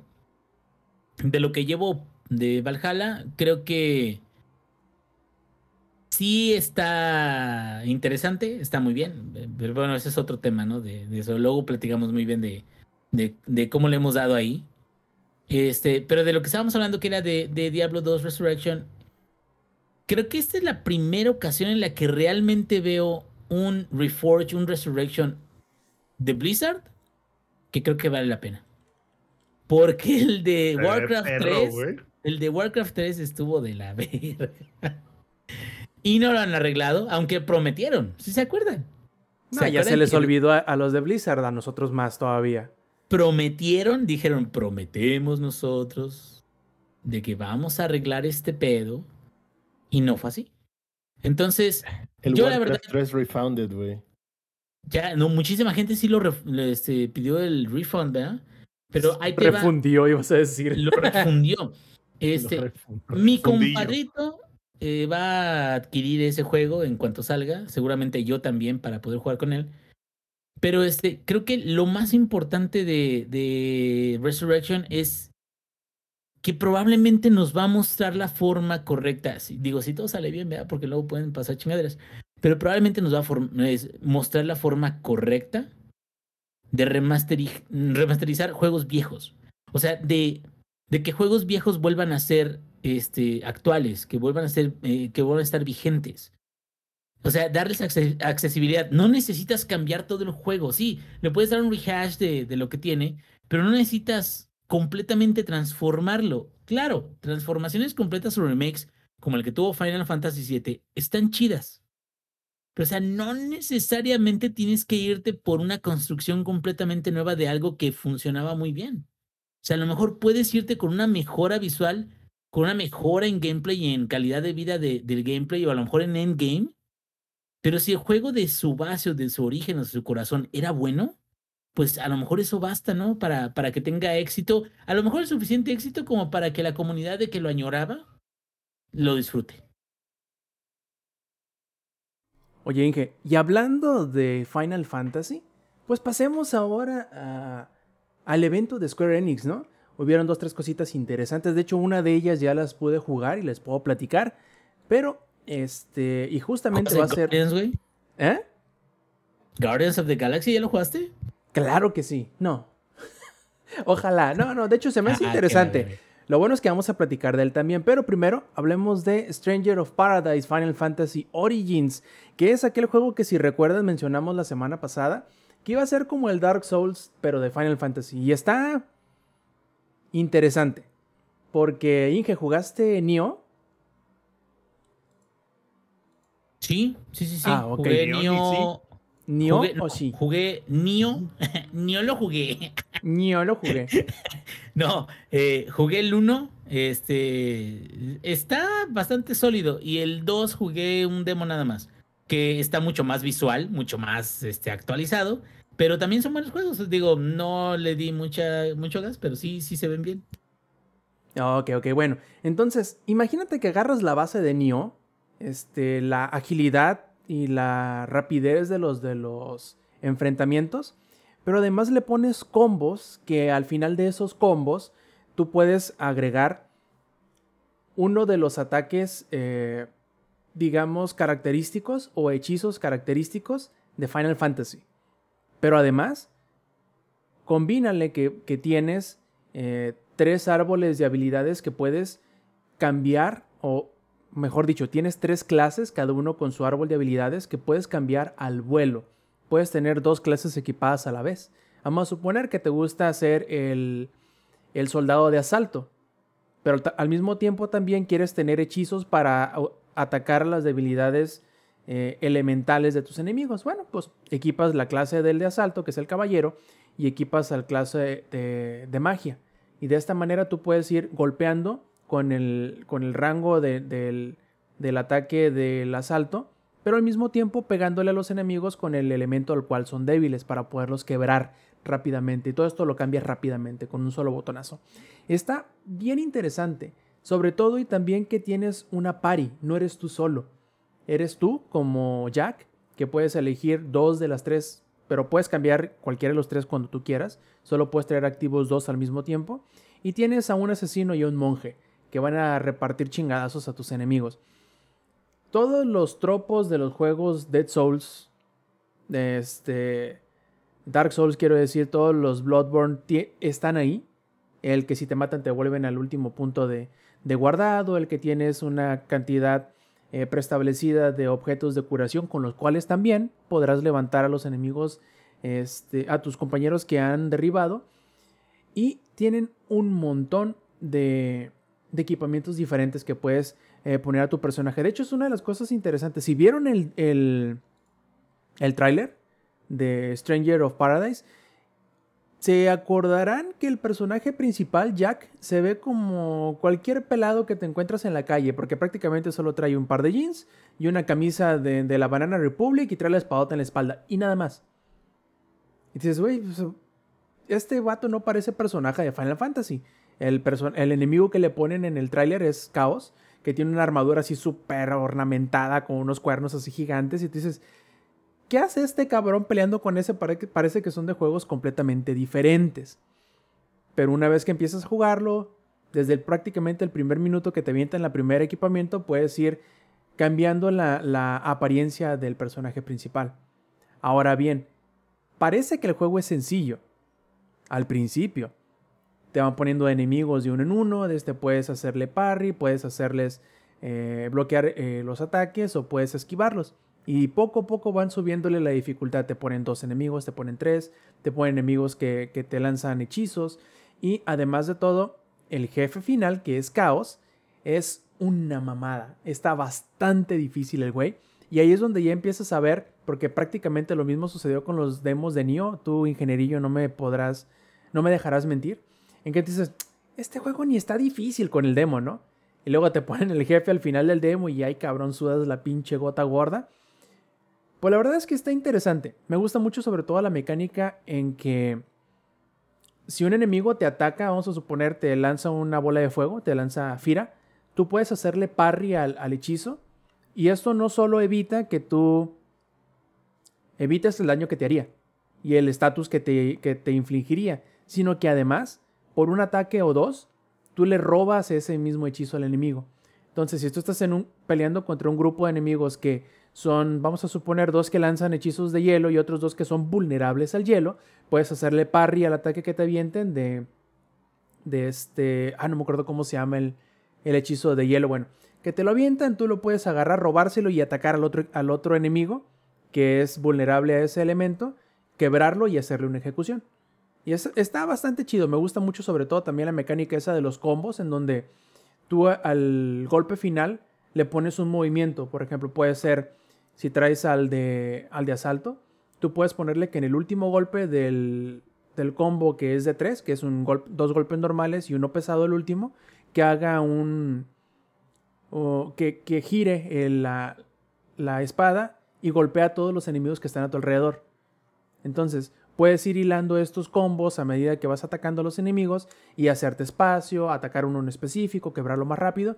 Y eso lo, lo hace bastante diferente a otros juegos este, Soulsborne o que se quieren parecer a, los Soulsborne, en donde por arriesgarte en hacer este tipo de movimientos que te comprometes un poco más, puedes tener otro tipo de beneficios. Además de que el hecho de hacerle el parry a los enemigos no solo significa que puedes atacar inmediatamente, sino también puedes, eh, puedes robarle los ataques. Y lo cual está bien interesante. Yo creo que sería bueno que si por ejemplo, ahorita el demo únicamente está en el PlayStation 5. Si tienen la oportunidad de bajarlo, claro, es un juego que no se ve terminado porque obviamente no está terminado, no va a salir este año. Pero ese mismo demo que tú podrías haber jugado en el piso de E3 en dado caso de que se hubiese hecho un evento normal. Y yo creo que tiene bastante valor el hecho de que las compañías te permiten jugar estos demos, de menos para que vayas conociendo la el concepto que ellos están queriendo convertir en un juego completo. Y el hecho de que ese Stranger of Paradise vaya a ser como que una reinterpretación del primer Final Fantasy, digamos que le da cierto, cierto atractivo no solamente para los que les gusta Final Fantasy, sino también para los que les gustan los juegos como este, Dark Souls. No sé, se me hace que está interesante. Se nota que está incompleto, le faltan bastantes cosas. La inteligencia artificial a veces no es la mejor, pero entiendo que es un demo muy, muy, muy temprano de lo que pretenden hacer con, este juego. Y yo le veo mucho beneficio al hecho de que lo hayan sacado al público porque eh, los desarrolladores de Nioh, que son los que están haciendo este mismo juego, que son este, Koei Tecmo y Team Ninja, han hecho un muy buen trabajo con los demos de Nioh eh, que han podido meter las observaciones en el juego final eh, con la retroalimentación que les da el público. Entonces, muy seguramente van a hacer lo mismo con este demo y van a poder implementar retroalimentación de la misma comunidad que va a ser muy seguramente los que van a terminar comprando el juego. Entonces eso es bien interesante. Espero que para eventos posteriores en donde hayan anuncios así de este tipo eh, puedan poner más demos al público. Así que vamos a ver, ahí me, me, emociona. Creo que la base está interesante, la, base que están proponiendo, pero ya veremos cómo cambia eh, a medida que pase el tiempo eh, el proyecto, porque como les digo, no va a salir este año, probablemente ni el próximo, pero eh, de menos el concepto está interesante. ¿Qué te parece, ingeniero? Pues todo lo que me platicas me late y, y creo que está chido lo que mencionas de los combos y de cómo puedes robar. Porque también esa es una mecánica que no, no todos los juegos utilizan, que es una mecánica eh, que no te hace pensar únicamente en lo que puedes atacar. Tal cual, o sea, causar el, el raw damage, ¿no? Que le llaman, o sea, el daño puro.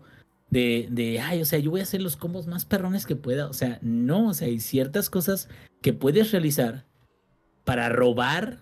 Y, es más, ¿sabes qué, qué siento que, Digo, no directamente, pero que a lo mejor también este, hay otro tipo de juegos que tienen como unas mecánicas igual y no exactamente iguales, pero que sí, sí te, te ponen en esos este, dilemas. Es, eh, ¿te acuerdas del, del Spell? El que era un... Este, Battle Bueno, no es Battle Royale, ¿cómo se llama? Spell, no sé, Spellbreak. Spellbreak.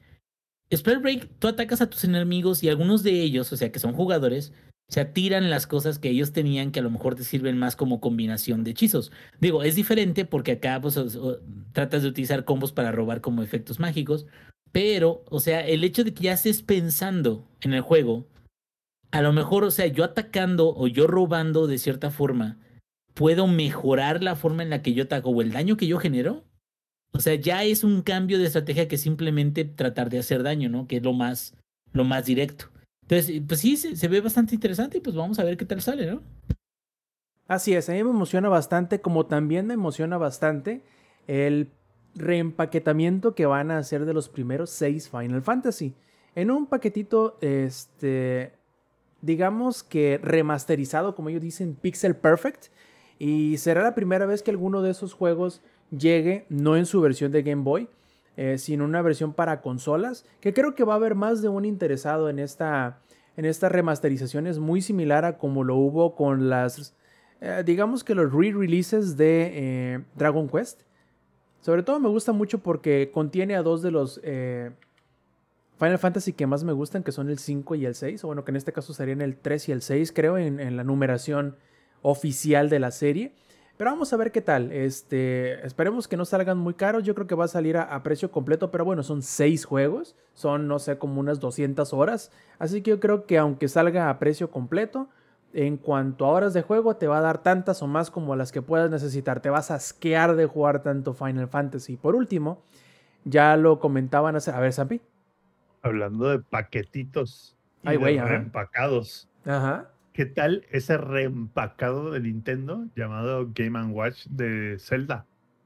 Precisamente, no iba a hablar de ese, pero bueno, nos podemos pasar a Nintendo, ¿no? ¿Por qué no? Nos metemos. Ah, va, que va, que va. A ver, no sé, yo creo que al que más, no sé si necesariamente le interesaría, pero siendo un juego de Zelda, probablemente le llame la atención sería a Lex. Lex, ¿viste, ¿viste ese Game Watch de Zelda? ¿Te gustó? Sí. Eh, ¿Lo comprarías?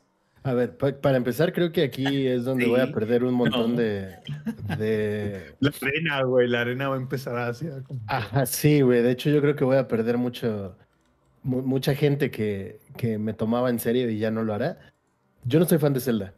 Sé que Zelda son buenos juegos, tiene historia y ha sido un impacto en el mundo del gaming pero a mí no me genera absolutamente nada. De hecho, ¿Qué acabas de decir? bueno, señoras y señores, estoy anunciando mi retiro de este podcast por este hijo de su pinche madre que dice que Zelda, güey, no le causa absolutamente nada. ¿Cómo es posible, Lex? Eh, nada más cuando, cuando te lances, güey, no me quites la, la... Tu, tu cuenta de Steam, güey, porque si no, luego que ah, voy a streamear. No, jamás, jamás, güey. este, pero no, güey. Eh, no, a mí no me genera absolutamente nada Zelda. se- le- insisto, sé que es una gran franquicia. El impacto que ha tenido en el mundo del gaming es enorme. eh, pero a mí no me gusta. Breath of the Wild no me gusta. Lo intenté jugar y no me gusta. Y es la misma razón por la que no me gustó Genshin Impact. Y es como de, no mames, pero tú eres pinche weeb, güey, y tienes dakimakuras, y eres virgen, y Y, cosas y así. duermes con Y esas sí, almohadas razón. gigantescas, güey. Sí, dakimakuras. Este, y es como de, sí, güey, tienes El, razón el hecho, el hecho de que sepas cómo se llama, güey, ya desde ahí. Se cultura preocupa. general, amigo. Pero O bueno, sea, no por puedo ejemplo, esperar nada de alguien que dice que eres artesanales No, no, no, no, están no, overrated, no es pero no voy a hablar de eso. Cultura general es el yakimeshi, cabrón. Eso, es- o sea- eso- eso sería racismo, Samper, pero hablaremos de es eso fuera de stream porque si no nos va a banear Twitch. Este, el punto es que no, o sea, alguna vez jugué Zelda, yo a mi gusto, Majora's Mask que es de los mejores juegos que ha habido, lo disfruté mucho en su momento, lo podría volver a jugar y volver a disfrutarlo, pero lo nuevo de Zelda no me llama la atención y lo ultra viejo de Zelda no me llama la atención. Por eso, para mí, el Game Watch de Zelda es un cash grab. Que de nuevo, como lo dije hace rato con lo de Halo y todo eso, si para ti Nintendo ganó la E3, güey, qué bueno, porque eso quiere decir que a ti te está ofreciendo cosas que de verdad te hacen sentir bien. Y de eso se tratan los putos videojuegos. Si a ti te interesa el Game Watch, no va a importar si cuesta 10 mil pesos. Tú lo vas a comprar porque te va a dar esa satisfacción que quieres.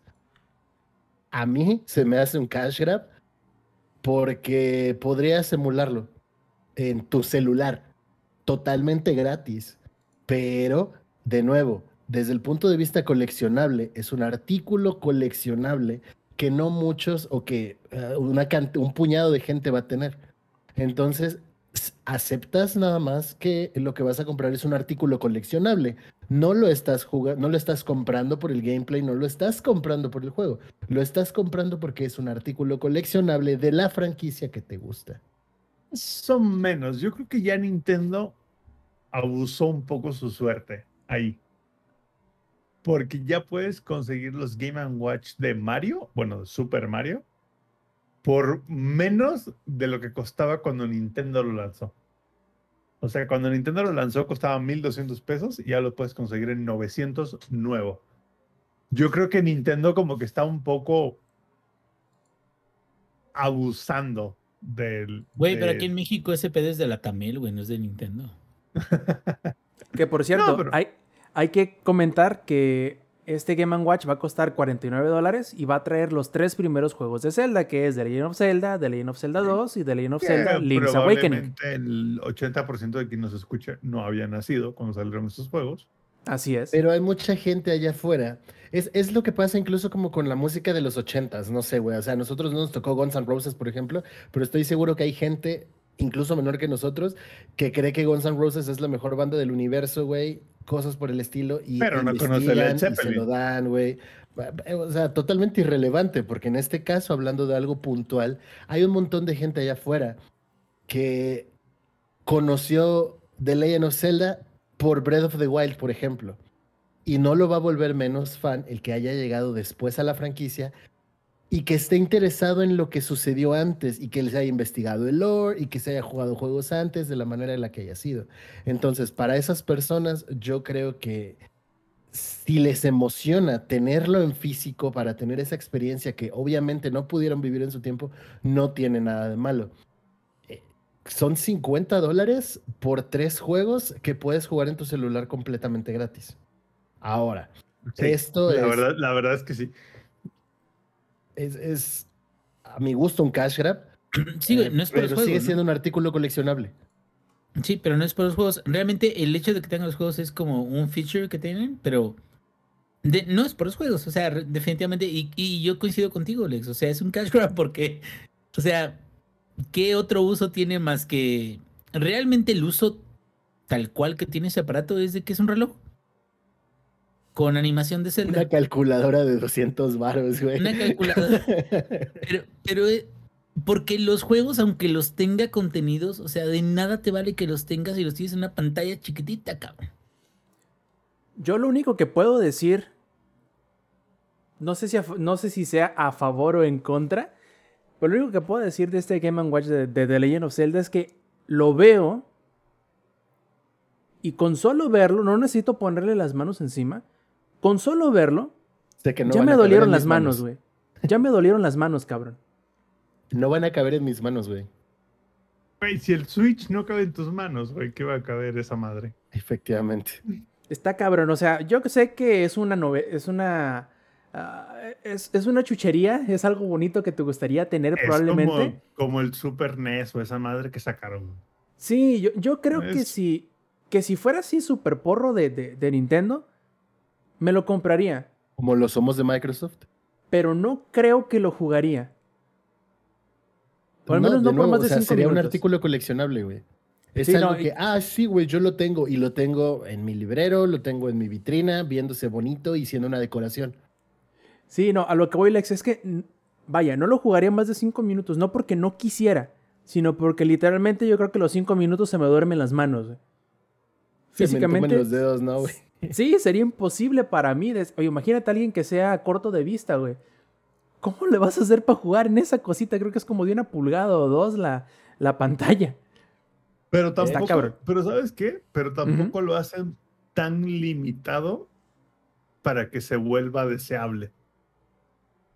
¿Sabes? O sea, porque no es como que Nintendo diga, vamos a hacer mil Game Watch. No, güey, van a salir un millón, güey, de esas madres. Ah, eso no lo hace menos coleccionable. O bueno, tal vez lo hace menos valioso.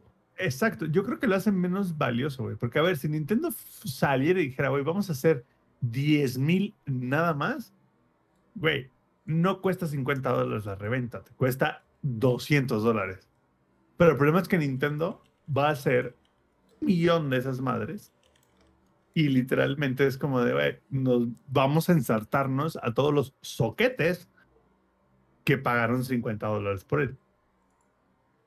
Pero no es realmente porque sea coleccionable, güey. No es realmente porque vayamos a celebrar la historia de Zelda por sus 35 años. Es que así te lo venden desde el punto de vista de marketing. Y te lo voy a poner con otros productos coleccionables. No sé, güey, figuras del anime o de lo que se te antoje, güey. Ah, una figura, obviamente no te dicen, ay, nada más van a salir mil, güey. O si te dicen van a salir mil, desde retail price es un precio exagerado. Sin embargo, eventualmente ya no los vas a encontrar o no van a estar disponibles. Y eso va a empezar a elevar el precio de reventa. Tal vez, como lo dices con los del Game Watch de Mario, los precios se van a estabilizar, el mercado se va a estabilizar eventualmente y va a ser más barato. Probablemente. Sin embargo, para las personas que lo tengan, sigue siendo un producto coleccionable, porque es como de yo lo tengo. Y, de nuevo, es un trinket, güey, para la gente que le llama la atención tenerlo como eso, un trinket. Y se ve bonito y de vez en cuando juego hasta que se me entuman las manos, que son dos minutos. Exacto. Y ya, yo creo que sí, ese es el valor, ¿eh? Por 50 dólares, güey, estarías comprando hardware, ojito, en lugar de un port de 60 dólares. Eso sí es cierto. Oye, y hablando de port, no vamos a hablar del port, que también hablaron de él. Vamos a hablar rápidamente de que por fin se mostró otra cosa nueva de Breath of the Wild 2, que muchos dicen que ya no va a ser Breath of the Wild 2 en el sentido de que ese no va a ser el título final del juego. También este, se ve bastante interesante porque el, brazo raro de, Link va a poder utilizar ciertos poderes. Parece que ha sido corrompido, iba a decir corruptido, pero eso no existe. Ha sido corrompido con, parece ser algún tipo de, de poder maligno. Y van a haber partes voladoras del mapa de Hyrule. Algunos incluso dicen que en el tráiler estamos viendo dos líneas temporales, o mejor dicho, estamos viendo una en el pasado y una en el presente, y vamos a poder viajar en el tiempo. Van a haber poderes nuevos para, para Link, y va a estar interesante. Este Breath of the Wild 2 se ve bastante bien. Ya veremos si le hace bien o mal el hecho de que ahora ya no va a estar en dos plataformas, sino únicamente en el Switch, porque si no lo recuerdan, el Breath of the Wild salió no solamente para el Switch, sino también para el Wii U. Entonces eso lo veremos más adelante. Güey, ¿qué es el Wii U? Ajá. ¿Qué es un Lo Wii U? mismo pregunta Nintendo, que es el Wii U. no mames. Este, y también una cosa que yo no me esperaba fue ver un remake de Advance Wars 1 y 2 que se va a vender Espera, Rob. ¿es todo lo que vamos a hablar de Breath of the Wild? ¿Que lo anunciaron y ya? ¿Es en serio? Pero, güey, Nintendo ganó la E E3. Pues mira, Pero, viejos, pues, es que no dijeron nada más, güey. Solo Oye, el ¿no año- fue Microsoft o Sony? No, Sony ganó, güey. Sony ganó. No, güey, Sony ganó todos los años. No, Sony es, que es ganó. Nintendo, güey. Y, es- y Sony estos son ganó, comentarios no, no. reales de personas que conozco. No, yo Nintendo creo que ganó, la ganó. E3 en el momento en el que anunciaron Breath of the Wild 2, aunque no presentaran nada. No, yo Mira. creo que ganó Sony porque existe este God of Oye. War Ragnarok. Oye, oye, oye, deja de eso. No, deja de eso. Todavía no sale, güey, por cierto. Oye, el, el trailer de Breath of the Wild nomás es como que cayendo, güey, así como. O sea, a ver, a ver, a ver, a. Hay, trailers que te muestran gameplay. Es más- Resident Evil Village, güey. Ah, sí, este, la gente lo pidió y vamos a hacer un DLC. Fin. Nos vemos. Bye. Es más, ahí de la les va una- conferencia de Capcom. Ahí les va una pregunta seria. ¿Cuál anuncio es más trailer? ¿The Other Worlds 2 o Breath of the Wild 2? de hecho, sí, la pusiste cabrona, güey, ¿eh? No, muchos, no te voy a negar. No, no, no, no, no, no. No te voy a negar algo, güey. Sí la pusiste, cabrona. Es más, creo que hace tiempo, digo, digo, corríjanme si no es cierto, sacaron imágenes o sacaron un, no, un semi-teaser trailer o algo así de Breath of the Wild 2. Algo muy ligero, o sea, como muy chingón.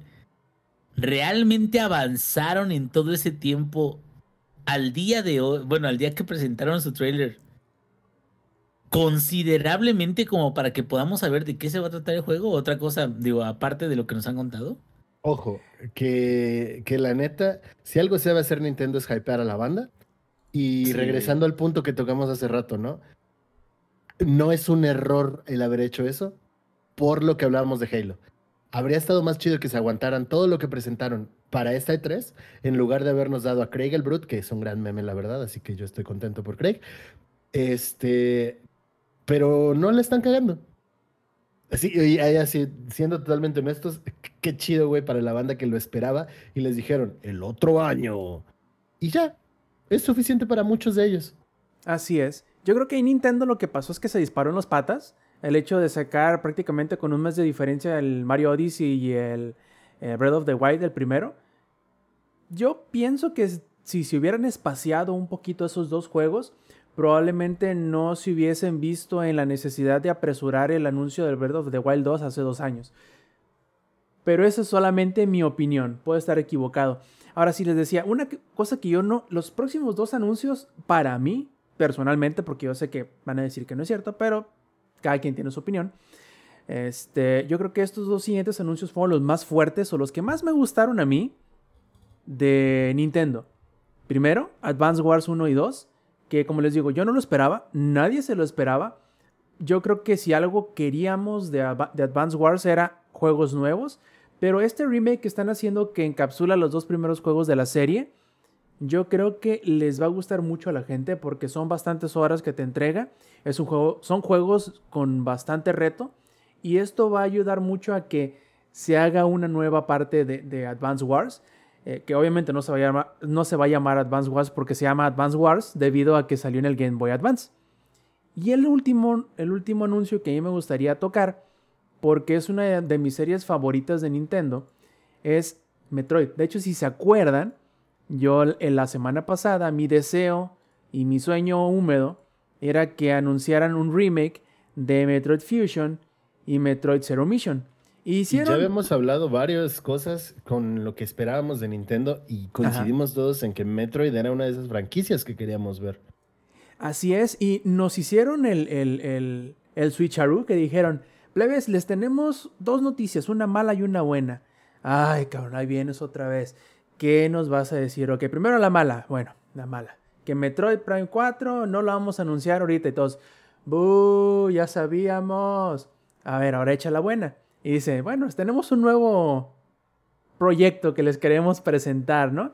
Y dice, Metroid 5. Y yo así de, momento, ¿vas a hacerle una secuela a Metroid Fusion que tiene casi 20 años que salió y que parece que lo habían olvidado por completo? Y la respuesta es sí, va a ser otro juego, va a ser otro Metroid en 2D, claro, con modelos en 3D, ¿no? Va a ser al mismo tiempo la secuela de Fusion, porque es lo que sigue la historia después de eso, pero será como que el sucesor espiritual del remake que le hicieron a Metroid 2 los de Mercury Steam. Que si no recuerdan quiénes son esos vatos, son el estudio español que se encargó de hacer este Lords of Shadow de Castlevania.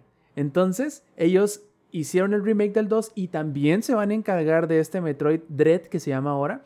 Y se ve bastante interesante, sobre todo el hecho de que va a salir en octubre. Digo, no me esperaba que estuvieran desarrollando este juego, menos que fuese a salir tan pronto y la verdad, la verdad, me llama bastante la atención. Lo único que no me gusta de lo que he visto, porque además del estreno, además del tráiler, además de los conceptos y las imágenes que mostraron, también hubo un demo como de 40 minutos. Y me gustó lo que vi, me gustó los poderes nuevos que hubo, que son como este, uno de los poderes de Samus es poder agarrarse de, ciertas paredes y escalar dando manotadas, o sea, simplemente los, las escala, vaya en pocas palabras, se pega como Spider-Man. Y el otro es que puede hacerse invisible. Por, y ustedes dirán, ¿invisible como para qué? Porque la parte de la, de la trama del juego involucra a, a ciertas entes de inteligencia artificial que van a estarte correteando durante todo el juego. No necesariamente correteándote durante todo el juego, pero en ciertas secciones te van a perseguir y tú con esta habilidad de hacerte invisible vas a poder esconderte eh, y poder avanzar en estas secciones de que digamos que son como de sigilo este forzado muy y si se acuerdan muy bien en Metroid Fusion había ciertas partes en donde cierto enemigo prácticamente invulnerable a tus ataques te perseguía y tenías que escapar de él entonces va a ser una Cosa interesante porque digamos que desde que salió Metroid Prime, prácticamente se habían olvidado de los Metroids en 2D. Y a mí me hace muy feliz no solamente tener un Metroid nuevo, sino que sea un Metroid en 2D y mejor todavía, que sea una secuela de Fusion. Espero sea un buen sucesor porque Fusion es una chulada de juego, no solo por el estilo de arte, no solo por la historia y lo que significó para la historia para el avance de la trama y de la, eh, ¿cómo decirlo?, mitología de Metroid. Sino porque es un juego hermoso. Así vamos a ver qué, qué, nos van a, presumir. Yo lo único que, que no me gusta de, de lo que vi de Dread es que muy similar a lo que sucedió con el Samus Returns, que es el remake del 2, es que vas a tener que apuntar manualmente. Antes solamente, los primeros Metroid solamente eran apuntar hacia arriba y hacia enfrente y agacharte. Y ya de Super Metroid en adelante puedes disparar en diagonal. Ya del Samus Returns para acá, bueno, de Samus Returns y ahora el Dread, tú con el stick derecho puedes apuntar libremente con qué, en qué ángulo quieres disparar y eso va a ser muy importante durante el juego. A mí personalmente no me parece tan atractivo porque se me hace que entorpece demasiado el juego. Pero, pero, pueden callarme el hocico bien bonito. Y lo vamos a descubrir si es que lo hacen en octubre. Ya no falta tanto para que salga. Así que yo creo que esos son los anuncios, los juegos, las revelaciones más importantes de lo que vimos de E3 esta semana.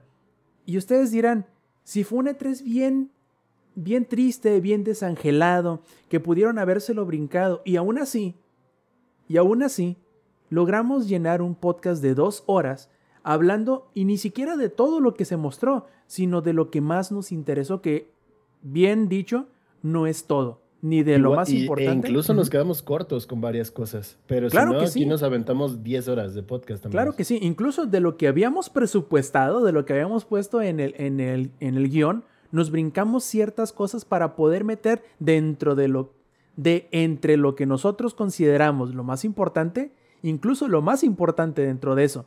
Entonces, plebes, yo les quiero recordar a todos los que están en la versión, ya sea la repetición en video o la versión de podcast, que es la de audio, que se meten a langaria.net diagonal enlaces, busquen nuestras redes sociales y nos compartan de esas cosas que no hablamos, que dejamos de lado y que ustedes piensan que son o sienten que son interesantes, importantes, y nos digan el por qué o incluso si comparten con nosotros la decisión que hicimos en la selección de los temas que platicamos ahora, o, si simplemente están en desacuerdo. Bien, güeyes. Exactamente. Si, si, están en desacuerdo también se vale. Díganos por qué. Este, ya tocaremos todos esos temas en la próxima semana. Pero antes de irnos, claro que sí, vamos a pasar a, las, eh, a los saludos. Ingenierillo, ¿cuáles son tus saludos esta noche? Saludos a toda la gente bonita que nos ha escuchado aquí el día de hoy en vivo. Este, saludos a Estefanía que ha estado comentando ahí. A todos los que se han este, eh, mandado sus chistoretes. Y también pues a la gente que me tiene aquí en chinga todo el pinche día. Este, hijos de su madre, les doy un saludo, hijos de su madre, los, los gracias. ¿Qué no? Cabe aclarar que no estás hablando ni de tus plebes ni de nadie de tu familia, porque muchos van a poder malinterpretarlo. No, no, no, no, no, no, no, no. O sea, o sea, mis plebes, o sea, yo sé, aquí podrán estar gritando, chillando y lo que sea, pero no jamás, jamás, güey. Esa es una situación diferente. Pero pues, bueno, pues muchas gracias por habernos escuchado y a cualquier cosilla por aquí andamos y estaremos listos para la próxima semana, para el próximo podcast. Perfectísimo. Y esperando haberle pasado un poquito de carga, un poquito de señal al chipil del Lex, ¿cuáles son tus saludos esta noche, viejo? Pues saludos a toda la banda que estuvo aquí en la versión en vivo. Saludos a Nat, a Maku, a Samonix, a Estefanía, a Melininja, a Funk, a Jefes Tomar a otro nivel Minok, Jair el Chico Escarlata y Sigala777. Muchísimas gracias por habernos acompañado en la versión eh, en vivo. Y saludos especiales para dos personas que cumplen años el día de hoy. Saludos eh, para Piero, feliz cumpleaños carnal, un abrazote. Y de igual forma, saludos a Mercy, mi nenita preciosa, feliz cumpleaños. También para Airblader, que aquí, que aquí anda, no, no, había, no lo había notado, disculpa, Airblader. Saludos también para Airblader, que anduvo aquí en el chat. Y para todos los que nos escuchan en la versión grabada, abrazotes también. Perfecto, perdón, ahí casi, casi, casi te interrumpo los siempre importantes saludos. Sampi, ¿cuáles son los tuyos esta noche? Bueno, primero que nada, obvio, saludos a todos los que nos van a escuchar en la versión grabada, a los que nos escucharon ahorita en la versión en vivo. Saludos a Estefanía, que, como soy un hombre de palabra, te lo juro, Estefanía, ahorita que le mande su, al Inge su, su playera del ah, American Truck Simulator, te voy a mandar a ti algo también a través del Inge. Ya es cuestión del Inge que te lo haga llegar. Así que saludos a Estefanía porque tuvo el mejor comentario de la noche. Y si ustedes quieren tener el mejor comentario de la noche, escúchenos en la versión en vivo. La versión en vivo tiene cosas que no tiene la versión grabada, como el Mega Zoom. Entonces, así que vengan, escúchenos en vivo, participen en el chat con nosotros, ríanse un rato. Así como el Rob se está riendo ahorita. Sí, sí, sí, claro, es, es, es imposible el no reírte con las babosadas que hacemos. Se te olvidó muy importante, Sampi, mencionar que la versión en vivo es los martes, 8 y media de la noche, eh, hora de la CDMX por twitch.tv, diagonal langaria. Y aunque ya les había dicho, les recuerdo que si quieren seguirnos en nuestras redes sociales, canales de Twitch, etc., pueden hacerlo en langaria.net, diagonal enlaces. Ahí encontrarán todo, incluso las suscripciones a los diferentes podcasts de langaria.net. Muchachos, si no me queda más, es hora de despedirnos. Y nos veremos la próxima semana. Recuerden que esta fue la edición 240 del Showtime Podcast. De parte del Samper, de parte del ex, de parte del ingenierillo. Yo fui Roberto Sainz o Rob Sainz en Twitter. Esto fue el Showtime Podcast y nos vemos la próxima semana. Stay metal. Langaria.net presentó.